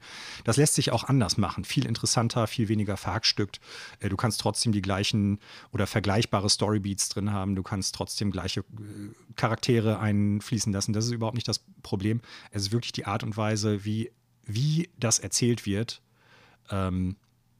Wo ich sagen muss, ja, das wirkt einfach aus, aus mehreren Sachen zusammengeschustert. Es war so ein bisschen zu sehr so. on the nose, finde ich so. Ne? Also, das ist, ja. also Subtilität fehlt genau, dem Spiel fehlt an allen voll. Ecken und Enden. Das also, muss man ganz klar sagen. Es war diese, also die Botschaft wird dir quasi entgegengeschrien. Da musst du schon wirklich der äh, stupideste Match aller Zeiten sein, um nicht zu raffen, was sie dir erzählen wollen mit dieser Story. Also, wir haben gerade ja schon über Hades gesprochen. Ich äh, spiele auch 13 Sentinels. Ich habe es noch nicht durch, aber da kann ich zum Beispiel sagen, ähm, das Spiel macht sehr viel mehr und hätte es meines Erachtens nach, soweit ich es bisher gespielt habe, bei allen Kritikpunkten, die ich am Gameplay von 13 Sentinels habe, äh, definitiv eher verdient als The Last of Us. Gleiches kann ich für Weil Hades das Spiel, sagen, habe ich auch noch nicht durch, hätte es aber auch eher verdient. Ja. Weil auch dieses Spiel macht etwas, was du im Medium Film nur bedingt zum Beispiel machen kannst. So, ne? Also, indem du eine, ein, 13 einzelne Story-Segmente von 13 einzelnen Charakteren zusammenführst.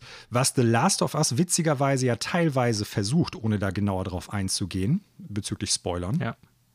aber überhaupt nicht schafft. Ja, ja. Und 13 Sentinels schafft das tatsächlich. Ja. Und ist auch noch interessant. Hat auf anderen Ebenen ganz klare Probleme, auch so was äh, Charakterisierung teilweise betrifft und so, beziehungsweise ähm, ja, ich habe es ja eben schon mal gesagt, so frivole Nacktheit oder sowas. Äh, das ist eine ganz andere Frage in dem Zusammenhang, aber äh, nur auf diesen Punkt äh, Narrative bezogen, soweit ich das für mich verstehe, ähm, meines Erachtens nach The Last of Us hätte das nicht äh, bekommen sollen. Und ähnlich sieht es für mich auch bei Best Game Direction aus. Ne? Weil, ja, das ähm, ist aber auch so ein Aspekt, gesagt, den kann ich nicht bewerten so richtig. Ne? Aber da müsste man ja auch eigentlich das Handwerkliche eher bewerten. Weiß ich nicht. Äh, also abgesehen davon, dass ich viele der Spiele hier nicht gespielt habe, die hier auftauchen. Deswegen kann ich es auch nicht bewerten. Aber da fehlt mir auch das handwerkliche Know-how so ein bisschen, um das zu bewerten, sage ich jetzt mal so. Ja, also ich kann natürlich auch über die Produktion selber nichts, äh, nichts wirklich sagen, aber das Endprodukt, was bei rumgekommen ist, ist jetzt ähm, mal von der audiovisuellen Präsentation abgesehen, als Videospiel per se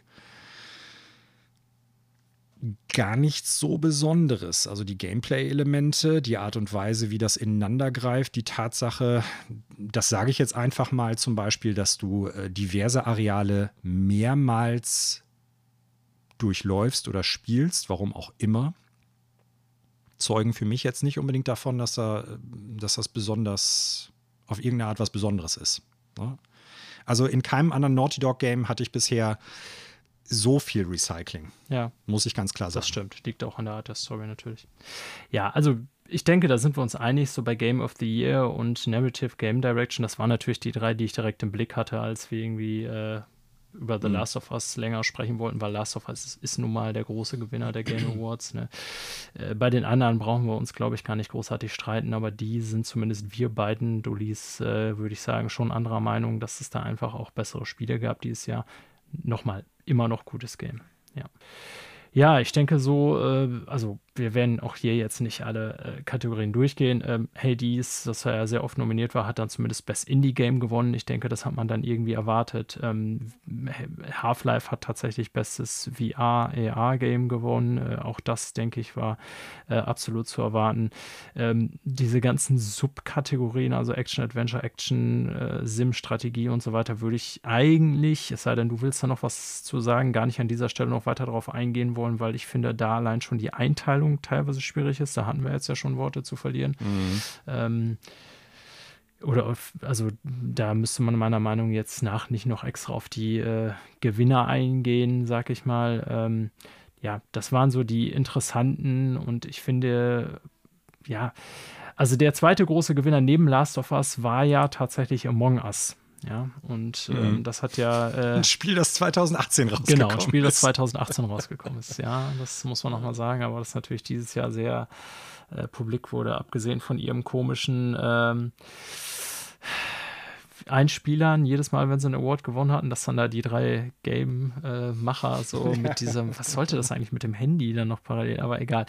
Naja, äh, das war ein bisschen wirre, finde ich, jedes Mal, wenn die ihre Siegesrede gehalten haben, habe ich dann auch oft auch geskippt, weil ähnlich wie bei den Oscars kann ich mir diese, diese Dankbarkeitsreden dann manchmal irgendwie auch gar nicht geben, auch wenn ich mich natürlich für sie freue, wenn äh, die Leute gewinnen. Ähm, ja, Among Us, muss ich sagen, ich habe es natürlich verfolgt, so auch über Streaming-Service und so, war ja eines der großen Phänomene dieses Jahr, aber habe ich jetzt so keinen Bezug zu, habe ich selber auch nie gespielt. Ich weiß, worum es geht. Ich weiß zum Beispiel auch bei meinen Schülern ist es mittlerweile ja so weit vorgedrungen, dass sie wirklich das immer auf dem Pausenhof dann zum Beispiel spielen, dann halt einfach so in Live-Action-Form äh, sozusagen. Ähm, also hat schon erheblichen Einschlag gehabt dieses Jahr und ich sehe deswegen auch ein, warum es in vielen Kategorien gewonnen hat kann ich persönlich halt wenig mit anfangen, sage ich ganz ehrlich. Ähm, ja, deswegen, ne, aber ich würde sagen, die beiden waren ja schon, wenn man das so zusammenrechnet, der große Gewinner oder habe ich da einen falschen Eindruck? Mhm. Ja. Mm, nö, das, den Eindruck hatte ich auch. Aber kommen wir jetzt zu den Neuankündigungen bzw. Trailern. Ja, äh, also ich habe das jetzt hier nicht äh, chronologisch, äh, teilweise ja, aber insgesamt einfach mal, so haben wir uns beide ja ein paar Punkte rausgeschrieben, die äh, bemerkenswert waren von Neuankündigungen. Ich denke mal, wir sind uns einig, dass die größte Ankündigung eigentlich war, dass wir jetzt wissen, was das äh, Microsoft eigene Studio The Initiative macht, was ja neu gegründet wurde vor einiger Zeit. Und äh, es wird, äh, Überraschung, die Wiederbelebung eines alten Microsoft eigentlich Rare-Franchises. Perfect Dark, ein neues kommt. Jetzt bin ich gespannt. Was waren so deine Gedanken? Ich äh, muss das mal eben noch etwas äh, kommentieren, was du gerade gesagt hast, Daniel, als du meintest, ja, wir wissen jetzt, woran die Initiative arbeiten. Wir wissen, an welchem an welcher Marke sie ja. arbeiten. Aber eigentlich weiß man noch gar Gut, da sind wir jetzt wieder beim da Thema Render-Blender. Ne? Also ne? Render-Blender-Trailer ja. und äh, vielleicht sieht das Spiel später so aus, ich kann es dir nicht sagen. Und man hat ja aufgrund der Kameraführung halt schon gesehen, dass zumindest dieser, äh, ich weiß gar nicht mehr, wie das im Originalspiel heißt, also diese, dieses Kamerasystem mit, diesem, mit dieser Spinnenkamera äh, da irgendwie eine Rolle spielt oder sowas. Äh, aber, also, wie gesagt, das kann alles und nichts ja. sein. Also erstmal so zum Gameplay. Ich weiß nicht, ob es First oder Third Person ist. Ich weiß nicht, ob es ein Adventure-Spiel ist oder ein Shooter, ob es ein Stealth-Game wird. Also es, es, wirkt schon so, als ob da Stealth-Elemente drin sind. Ne? Durch so eine Art Spider-Bot, der, der die Kamera zu sein scheint. Äh, grundsätzlich muss ich sagen, mh, hm, ich fand den Trailer okay.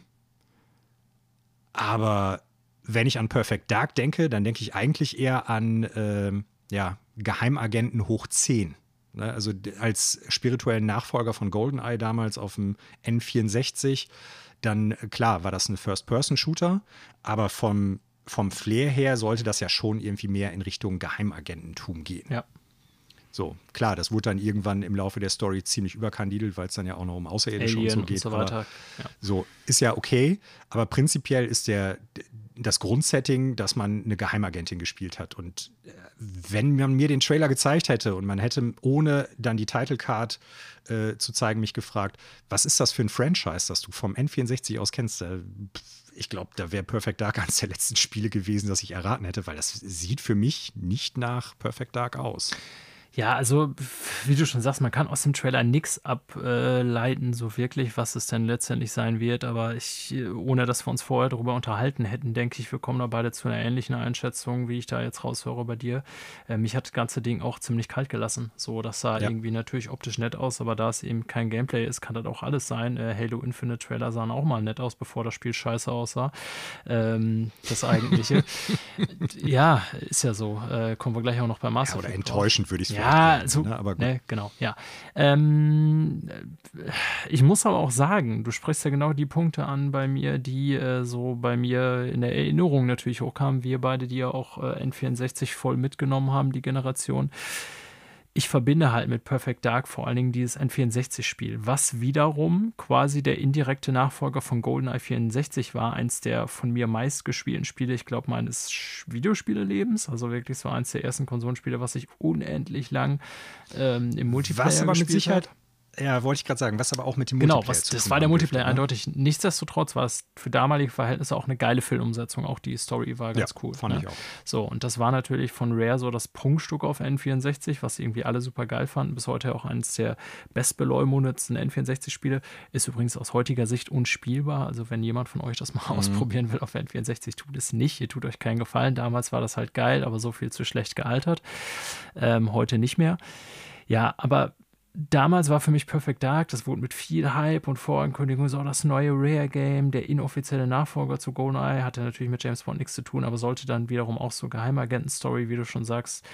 Und ich fand das Spiel damals okay, aber es fehlte für mich viel von dem Flair, was so GoldenEye ausgemacht hat. Also mhm. ich habe da wenig romantisch positive Erinnerungen dran oder auch nicht so, dass ich damals dachte, ey, das ist jetzt der Hammer. Und insofern hat mich alleine diese Wiederbelebung dieses Franchises auch ziemlich kalt gemacht, beziehungsweise in Anlehnung an das, was wir letzte Woche gesagt haben, dachte ich so im ersten Moment, ja, pff, geil. Das haben sie natürlich jetzt so im Portfolio, weil sie Rare irgendwann gekauft haben vor vielen Jahren jetzt schon. Aber ich hätte mir was Neues gewünscht. Ja, ich hätte mir nicht ein Perfect Dark gewünscht, also wieder irgendein altes Franchise, was irgendwie so mit so semi-guten Lorbeeren äh, bedacht wurde in der Vergangenheit, was sie jetzt einfach so aus dem Keller holen. Kann ein geiles Spiel sein oder werden, will ich ja gar nichts äh, sagen. Ja, mhm. Das weiß man ja alles noch nicht, weil man auch null Gameplay gesehen hat. Aber ich dachte so, ja, keine Ahnung, gebt uns doch irgendwie was Neues, weil ist der Wiedererkennungswert oder ist die Nostalgie für Perfect Dark denn jetzt so hoch, dass das so viele Leute interessiert? Also ich glaube es ehrlich gesagt gar nicht. Ich persönlich finde das okay, wenn halt Spieleschmieden sagen, ey, wir beleben nochmal alte Marken. Ich glaube, eigentlich ist das für Microsoft auch gut. Die, denen fehlt es so ein bisschen an dem, was natürlich Nintendo en masse hat und auch Sony mittlerweile gut aufgebaut hat. Marken, mit denen die Leute sich irgendwo identifizieren können, mit denen die Kindheitserinnerungen haben oder irgendwie was verbinden, was halt für Qualität bürgt. Na, ne, also Ja, okay. Du hast halt bei, bei Sony ein. hast du halt ein Uncharted, du hast halt ein God of War zum Beispiel, äh, bei Nintendo ganz klar Mario, Zelda, Metroid und so weiter und so fort.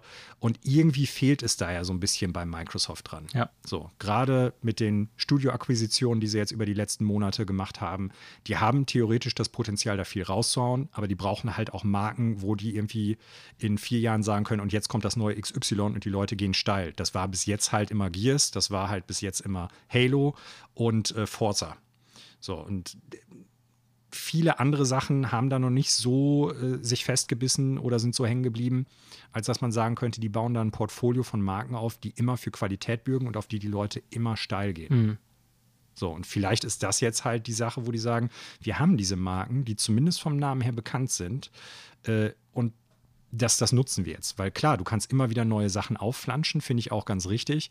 Aber vielleicht ist es für Microsoft mal ganz gut, das eben nicht zu machen, sondern zu sagen, wir bauen jetzt erstmal ein Portfolio von Marken auf, die stark genug sind und immer einen Wiedererkennungswert haben für Leute, dass wir so eine Basis haben. Und dann können wir halt zusätzlich noch die neuen Sachen an den Start schicken. Ja.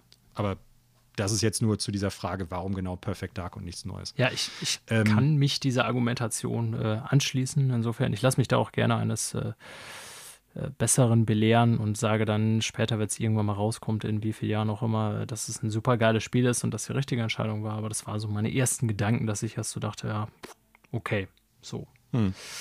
Ja. ja. Und wie gesagt, nichts sagender Trailer leider, ja, auch wenn er schön, äh, schön gerendert wurde, aber man kann nichts ja. wirklich rausziehen. Ähm, trifft aber tatsächlich auf mehrere Sachen zu, finde ich. Ne? Also du hast hier aufgeschrieben Most Generic Video Games Ever und dann darunter sowas wie Evil West, Century Arc und so weiter halt äh, ja. mit der Bemerkung GAN äh, drauf äh, verzeichnet hier. Sehe ich ähnlich, ne? Sowas wie Evil West, das ist ein Render-Blender-Trailer der sogar noch weniger aussagt als Perfect Dark. Ich weiß nur, dass es im Westen, im Wilden Westen spielt und das war's und dass Zombies oder vergleichbare Monster drin vorkommen und man die irgendwie blutig metzeln kann, soll, aber auch da keine Ahnung, was es für ein Spiel ist.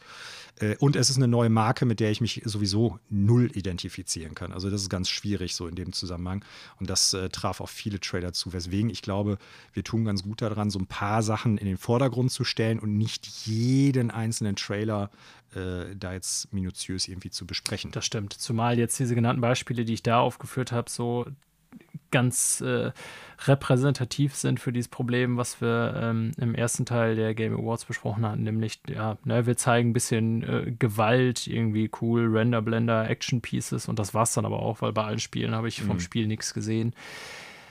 Ja, ähm, genau, also da nicht so viel erwähnenswertet, weil während Perfect Dark irgendwie vielleicht bei mir ein gewisses Interesse erzeugt hat, auch wenn sich kein Knopf geöffnet hat bei mir, äh, waren so Sachen wie Evil West oder Century oder Ark äh, so kurz vor äh, Einschlafen bis Abneigung. Äh.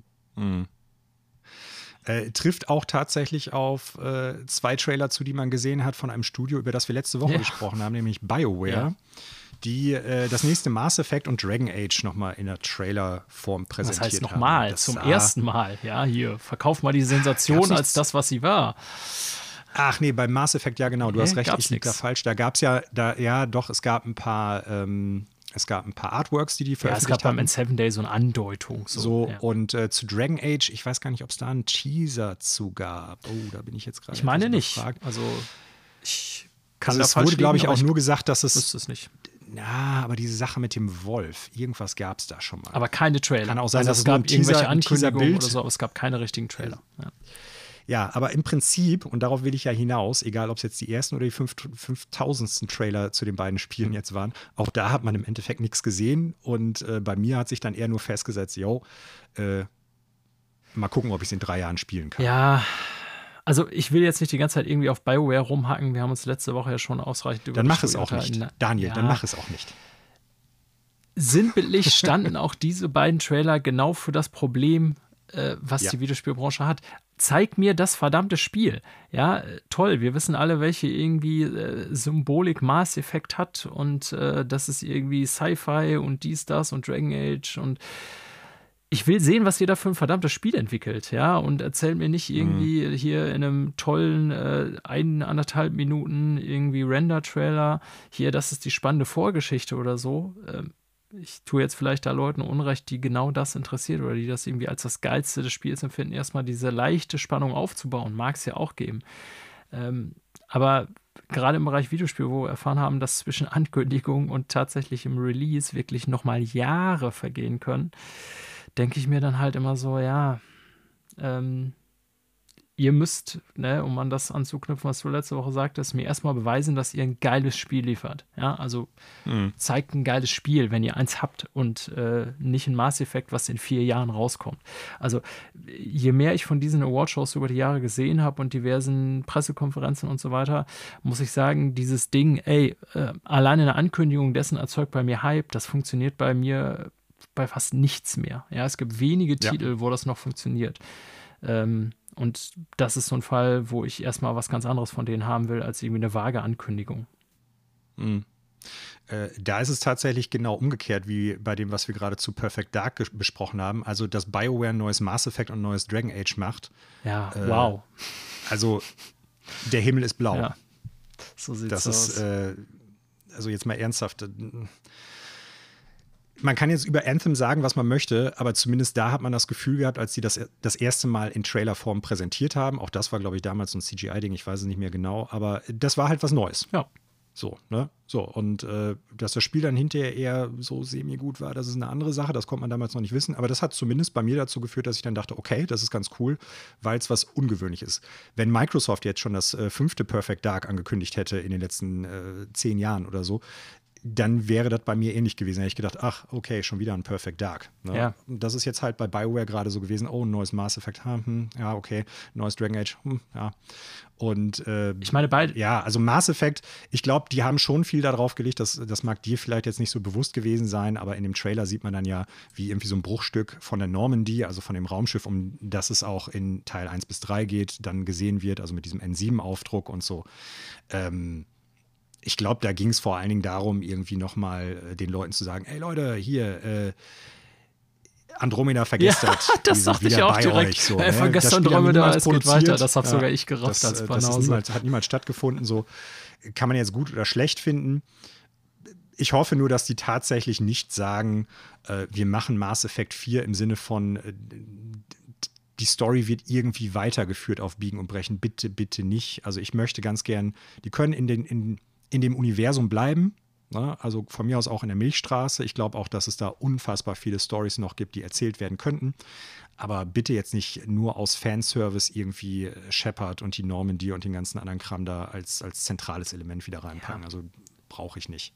Ich meine, ja. ich bin da vielleicht auch ne, nicht repräsentativ oder ein schwieriger Kunde, weil wie gesagt, ich habe keine emotionale Beziehung weder zu Mass Effect noch Dragon Age. Insofern können die mich mit sowas wie dieser Rückbesinnung auf eben dann die Trilogie oder so ja auch gar nicht überzeugen. Also ich Klar. bin da mit Sicherheit nicht äh, so wie der äh, Mass Effect-Fan, der allein aufgrund dieses Trailers äh, sich mega freut. Aber äh, fairerweise, selbst bei sowas wie äh, Metroid oder eins meiner Lieblingsspiele der letzten Jahre, Breath of the Wild, also Zelda, ähm, dachte ich, als die Metroid Prime 4 angekündigt haben oder auch Breath of the Wild 2, ne, also Spiele, auf die ich mich tatsächlich jetzt wirklich eigentlich mega hart freue oder mega hart freuen sollte, war das so, dass ich bei den Ankündigungen dessen äh, in Form bisher ja nur eines Logos oder eines ganz kurzen Trailers wie bei äh, Zelda, dachte ich so, ja, toll, jetzt soll ich mich darauf freuen, aber was bringt mir das jetzt? Ich weiß nicht, wann das Spiel erscheint, ne? ich weiß nicht, was ihr mir da überhaupt präsentieren werdet. Also will sagen, ich kritisiere jetzt BioWare für Serien, zu denen ich äh, keine besondere Beziehung habe, aber ich würde genauso für oder kritisiere genauso mhm. Nintendo dafür,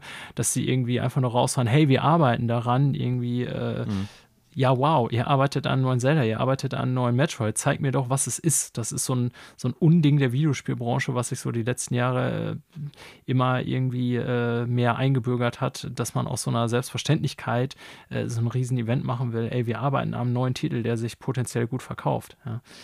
Mhm. Ja, aber, ja. ja gebe ich dir generell recht. Äh, meine Kritik bezüglich des Mass Effect Trailers speziell hat aber weniger damit zu tun, dass ich jetzt sage, okay, ihr präsentiert mir was, wovon ich ausgegangen bin, dass ihr es macht. Okay, verstehe, sondern so, das ist, das ist halt so ein Punkt, wo ich denke, ja, de, deshalb bin ich einfach nicht so vom Hocker gehauen worden, als ich das gesehen habe. Ne? Weil, wie gesagt, ich habe damit gerechnet, dass BioWare irgendwie auf irgendeiner Ebene an einem neuen Mass Effect und an Dragon Age arbeitet, weil es einfach zwei mega erfolgreiche Franchises für die, dieses Studio gewesen ist.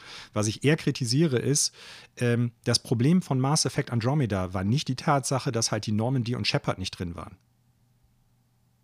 Und die Probleme, die das Spiel hatte oder die Kritikpunkte, die da gesehen werden müssen, sind nicht damit zu beheben, dass man jetzt halt äh, Fanservice betreibt und sagt, die Normandy ist im Spiel und Shepard wird darauf tauchen. Okay. Verstehst du? Ja, ich das verstehe, ist eher das Problem. Ja, ja, klar. So, und äh, deshalb ist der Trailer für mich nochmal nichtssagender gewesen, weil eigentlich äh, zeigt das für mich, wenn, wenn die das Gefühl haben, das müssen wir präsentieren und daran müssen wir arbeiten, wenn das wirklich die Richtung sein sollte, in die die mit dem nächsten Mass Effect gehen, dann zeigt das für mich eigentlich, dass die irgendwo auf irgendeiner Ebene eigentlich nicht verstanden haben, wo das Problem mit dem letzten Mass Effect gelegen hat. Hm.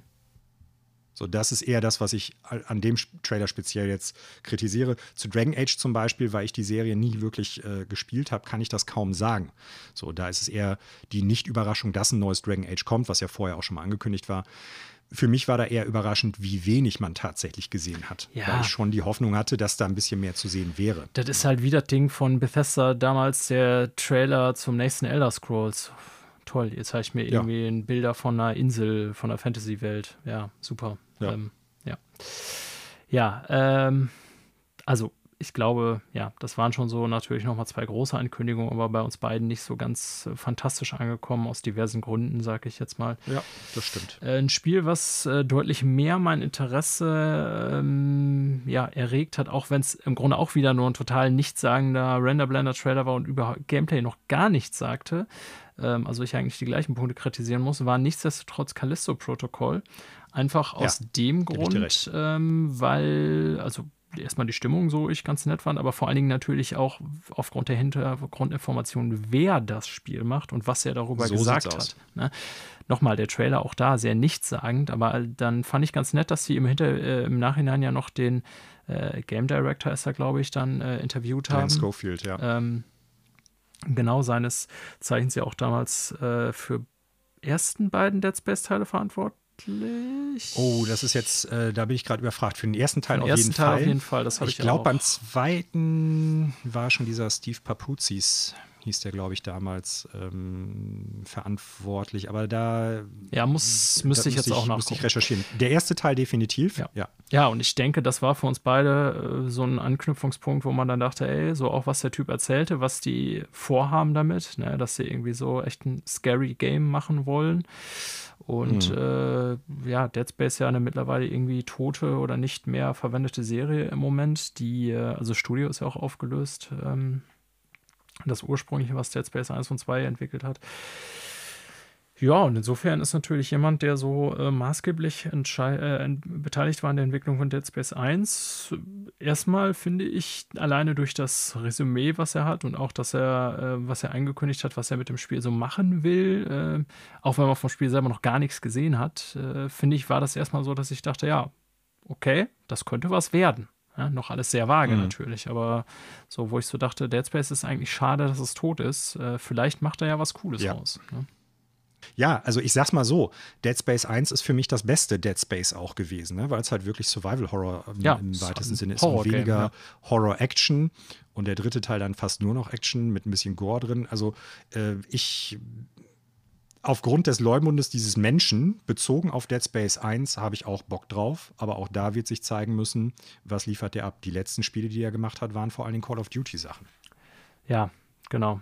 Ähm, da ist natürlich auch da also eine Menge Unbekannte. Ne? Also erstmal, was er so angekündigt hat, was er machen will, nämlich wirklich quasi ein Horror-Game, das fand ich erstmal cool, weil ich finde, dadurch sticht Dead Ja.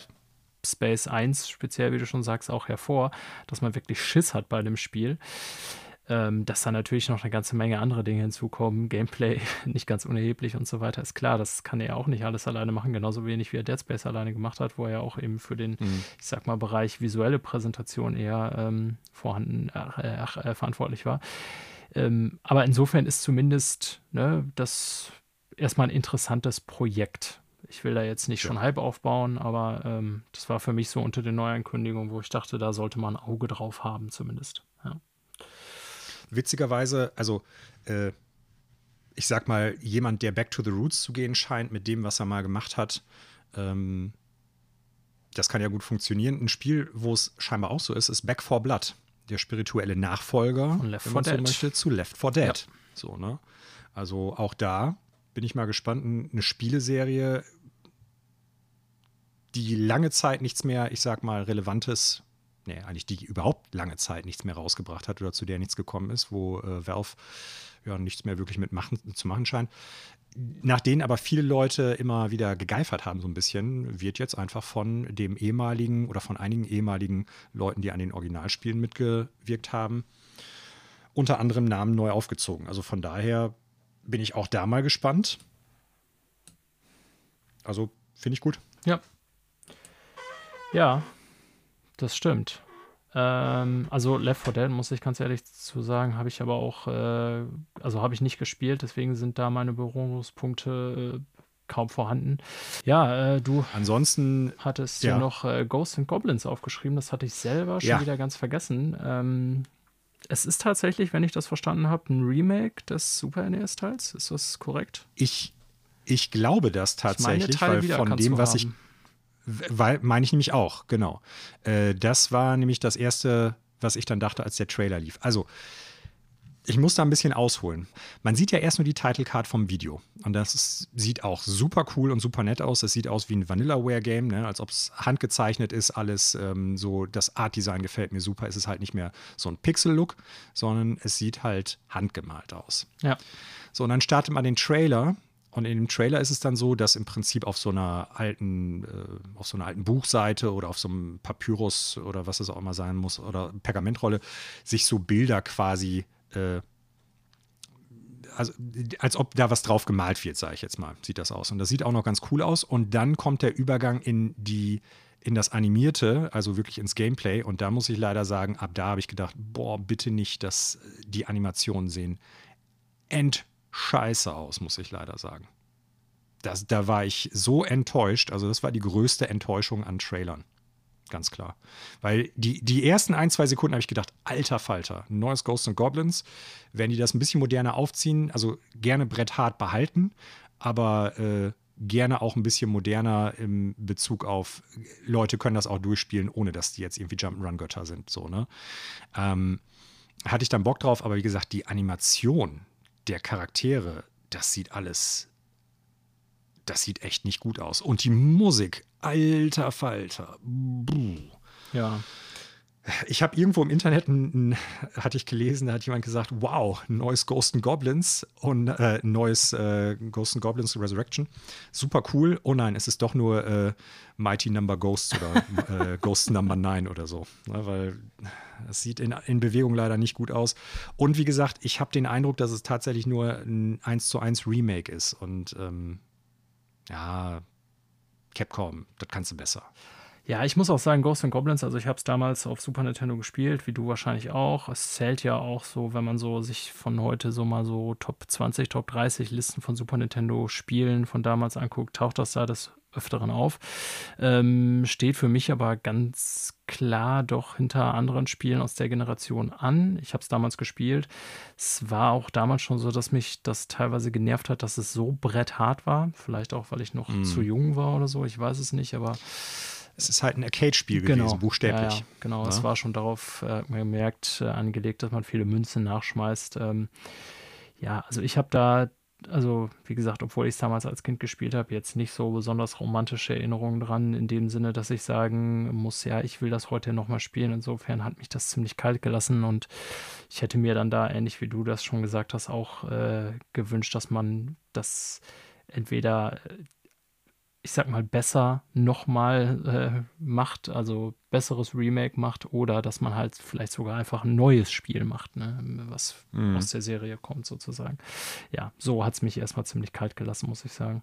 Ja, ich hatte dann noch äh, für mich vermerkt, äh, dass Annapurna äh, Open Roads angekündigt hat, wobei Mhm. auch da der Trailer erstmal absolut nichtssagend war. Das könnte jetzt irgendwie eine, ähm, eine wie sagt man dann statt Bromance, äh, Cis-Mans sein zwischen Mutter und Tochter, die irgendwie, also es geht ja wohl darum, dass die Mutter, äh, die Großmutter verstorben ist, beziehungsweise und die dann gemeinsam auf einen Roadtrip gehen, so habe ich es verstanden.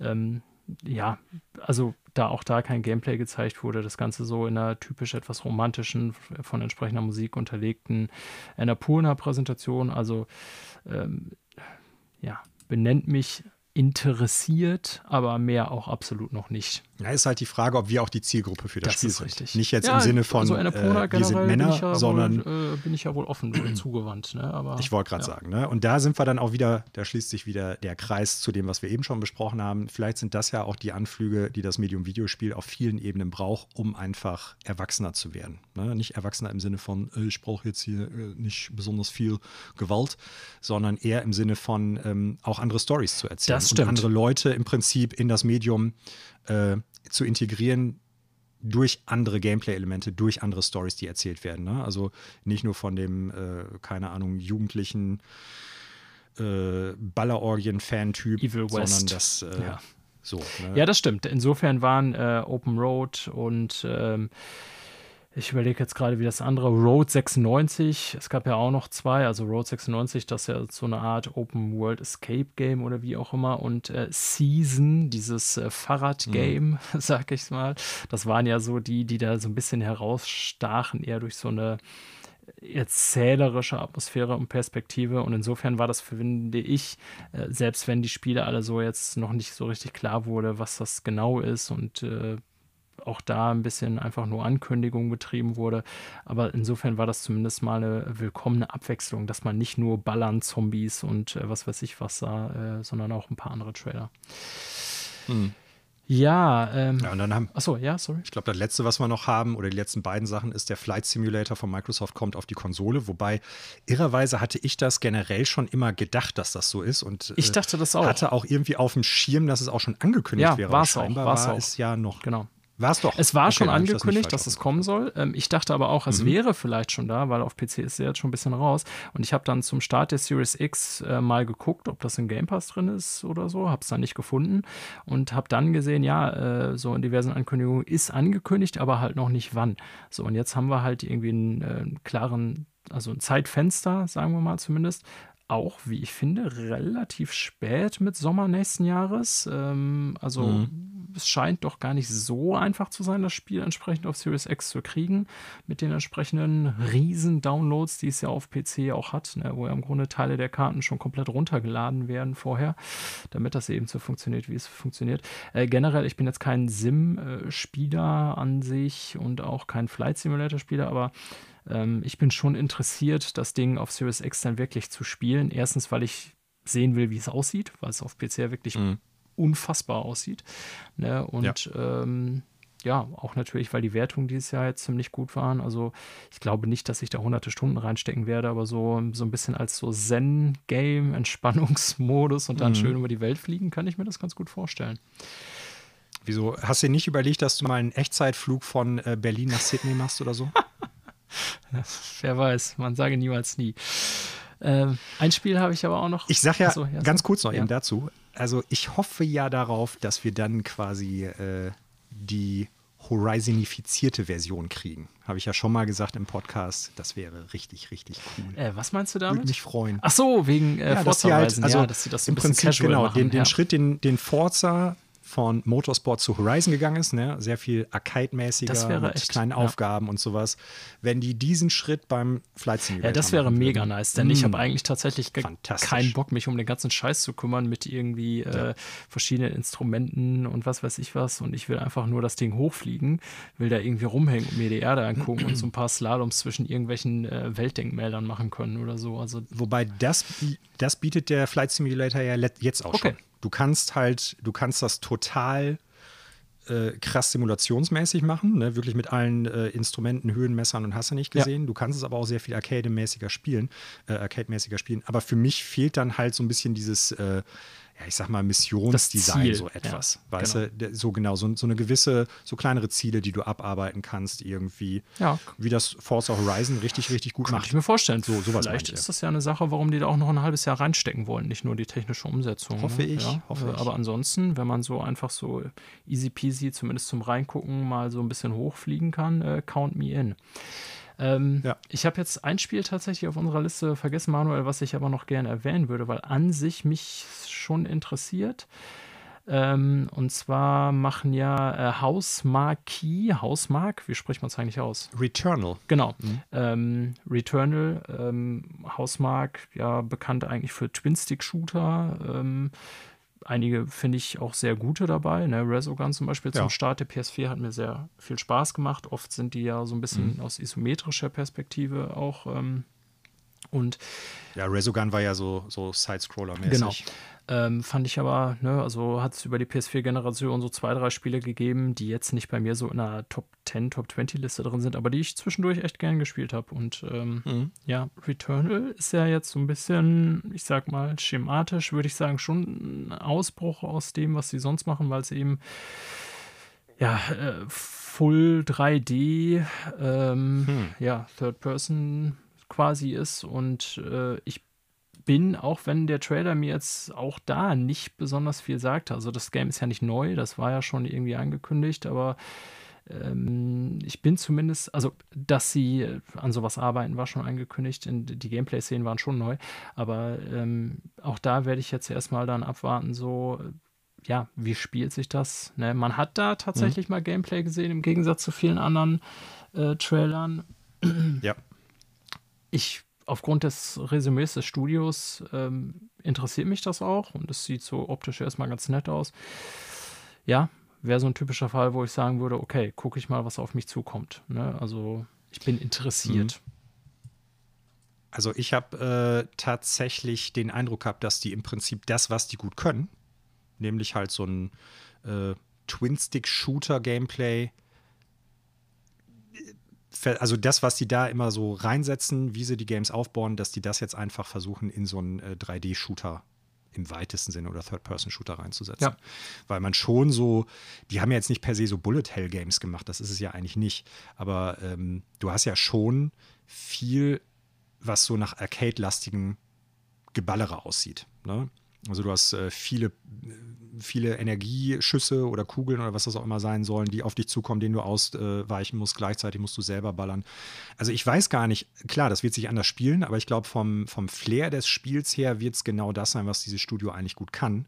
Bloß halt nicht mehr in so einem 2D-Gameplay-Element, hatte ich den Eindruck. Ja. Ich habe durchaus Bock darauf. Mir gefällt der Look des Spiels. Ähm, ich hoffe nur nicht, da habe ich mich jetzt noch nicht mit auseinandergesetzt, dass das nicht so ein, so ein Roguelike-Ding sein wird, weil scheinbar, ähm, wie man es auch am Titel ja irgendwie ablesen kann, ist es so, dass du bestimmte Passagen immer, immer, immer, immer wieder Mhm. spielen sollst. Deshalb Returnal, Ja. bis du aus diesem Loop scheinbar irgendwie ausbrichst. Und ich hoffe nicht, dass die dann äh, so, ein- so, so ein Roguelike-Element Ja, da das hoffe Da ich hätte dann auch. tatsächlich keinen Bock drauf. Ich mag es lieber, wenn die Spiele wirklich äh, von den Gameplay-Elementen her und auch von, von der Levelstruktur handgemacht sind und man das so memorisieren kann. Das mag ich sehr viel lieber als so dieses äh, Roguelike-Ding oder auch äh, Roguelite. Ja, Aber da müssen wir abwarten. Ich fand den Trailer gut. Es kommt ja schon im März. Ähm, super lange werden wir nicht mehr drauf warten müssen. Ich habe da wohl Bock drauf auf das Game. Zumindest vom Gesehenen her. Ja. Und dann haben wir eigentlich die größten Ankündigungen an neuen Spielen. Haben wir dann soweit eigentlich auch. Ne? Ich denke auch. Ja.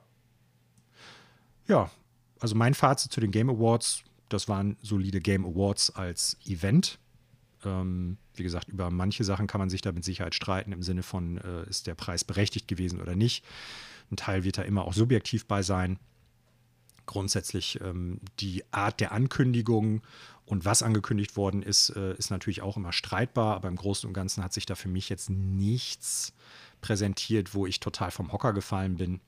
Ähm, es war nichts total Überraschendes, aber wie ich es ja eingangs auch schon gesagt habe, für mich ist das auch nicht die, äh, der, der primäre Pull oder sollte nicht der primäre Pull dieses Events sein. Ne? Also, weil sonst haben wir eigentlich, ähm, geht das andere, worum es geht, nämlich, dass die Branche das honoriert, was an Leistungen geschaffen worden ist in dem vergangenen Jahr, total verloren. Und das wäre dann auch irgendwo schade. Ja. Was ich schon sagen muss, äh, im, für mich war Nintendo ein bisschen unterrepräsentiert, was neue Trailer betrifft, vor allen Dingen, weil sie jetzt ein ziemlich dünnes Jahr im Line-Up meines Erachtens nach hatten. Und äh, wir immer noch auf sowas wie Metroid Prime 4, Bayonetta 3 oder halt äh, irgendwie ein anderes vergleichbares großes Spiel für 2021 bei denen waren. Und ähm, ja, also nicht, dass das jetzt der einzige Punkt gewesen wäre, wo Nintendo das hätte präsentieren können. Aber wir sind wieder an dieser Stelle, wo wir oft in den letzten Jahren bei Nintendo gewesen sind, auch wenn das nicht mehr direkt mit den Game Awards per se was zu tun hat, dass wir nicht wissen, was die rausbringen und was wann wie kommt. Und äh, ja, dieses Jahr hat gezeigt, dass es durchaus auch Jahre gibt, wo dann einfach kaum was zu holen ist bei Nintendo. Und das ist dann irgendwie schade.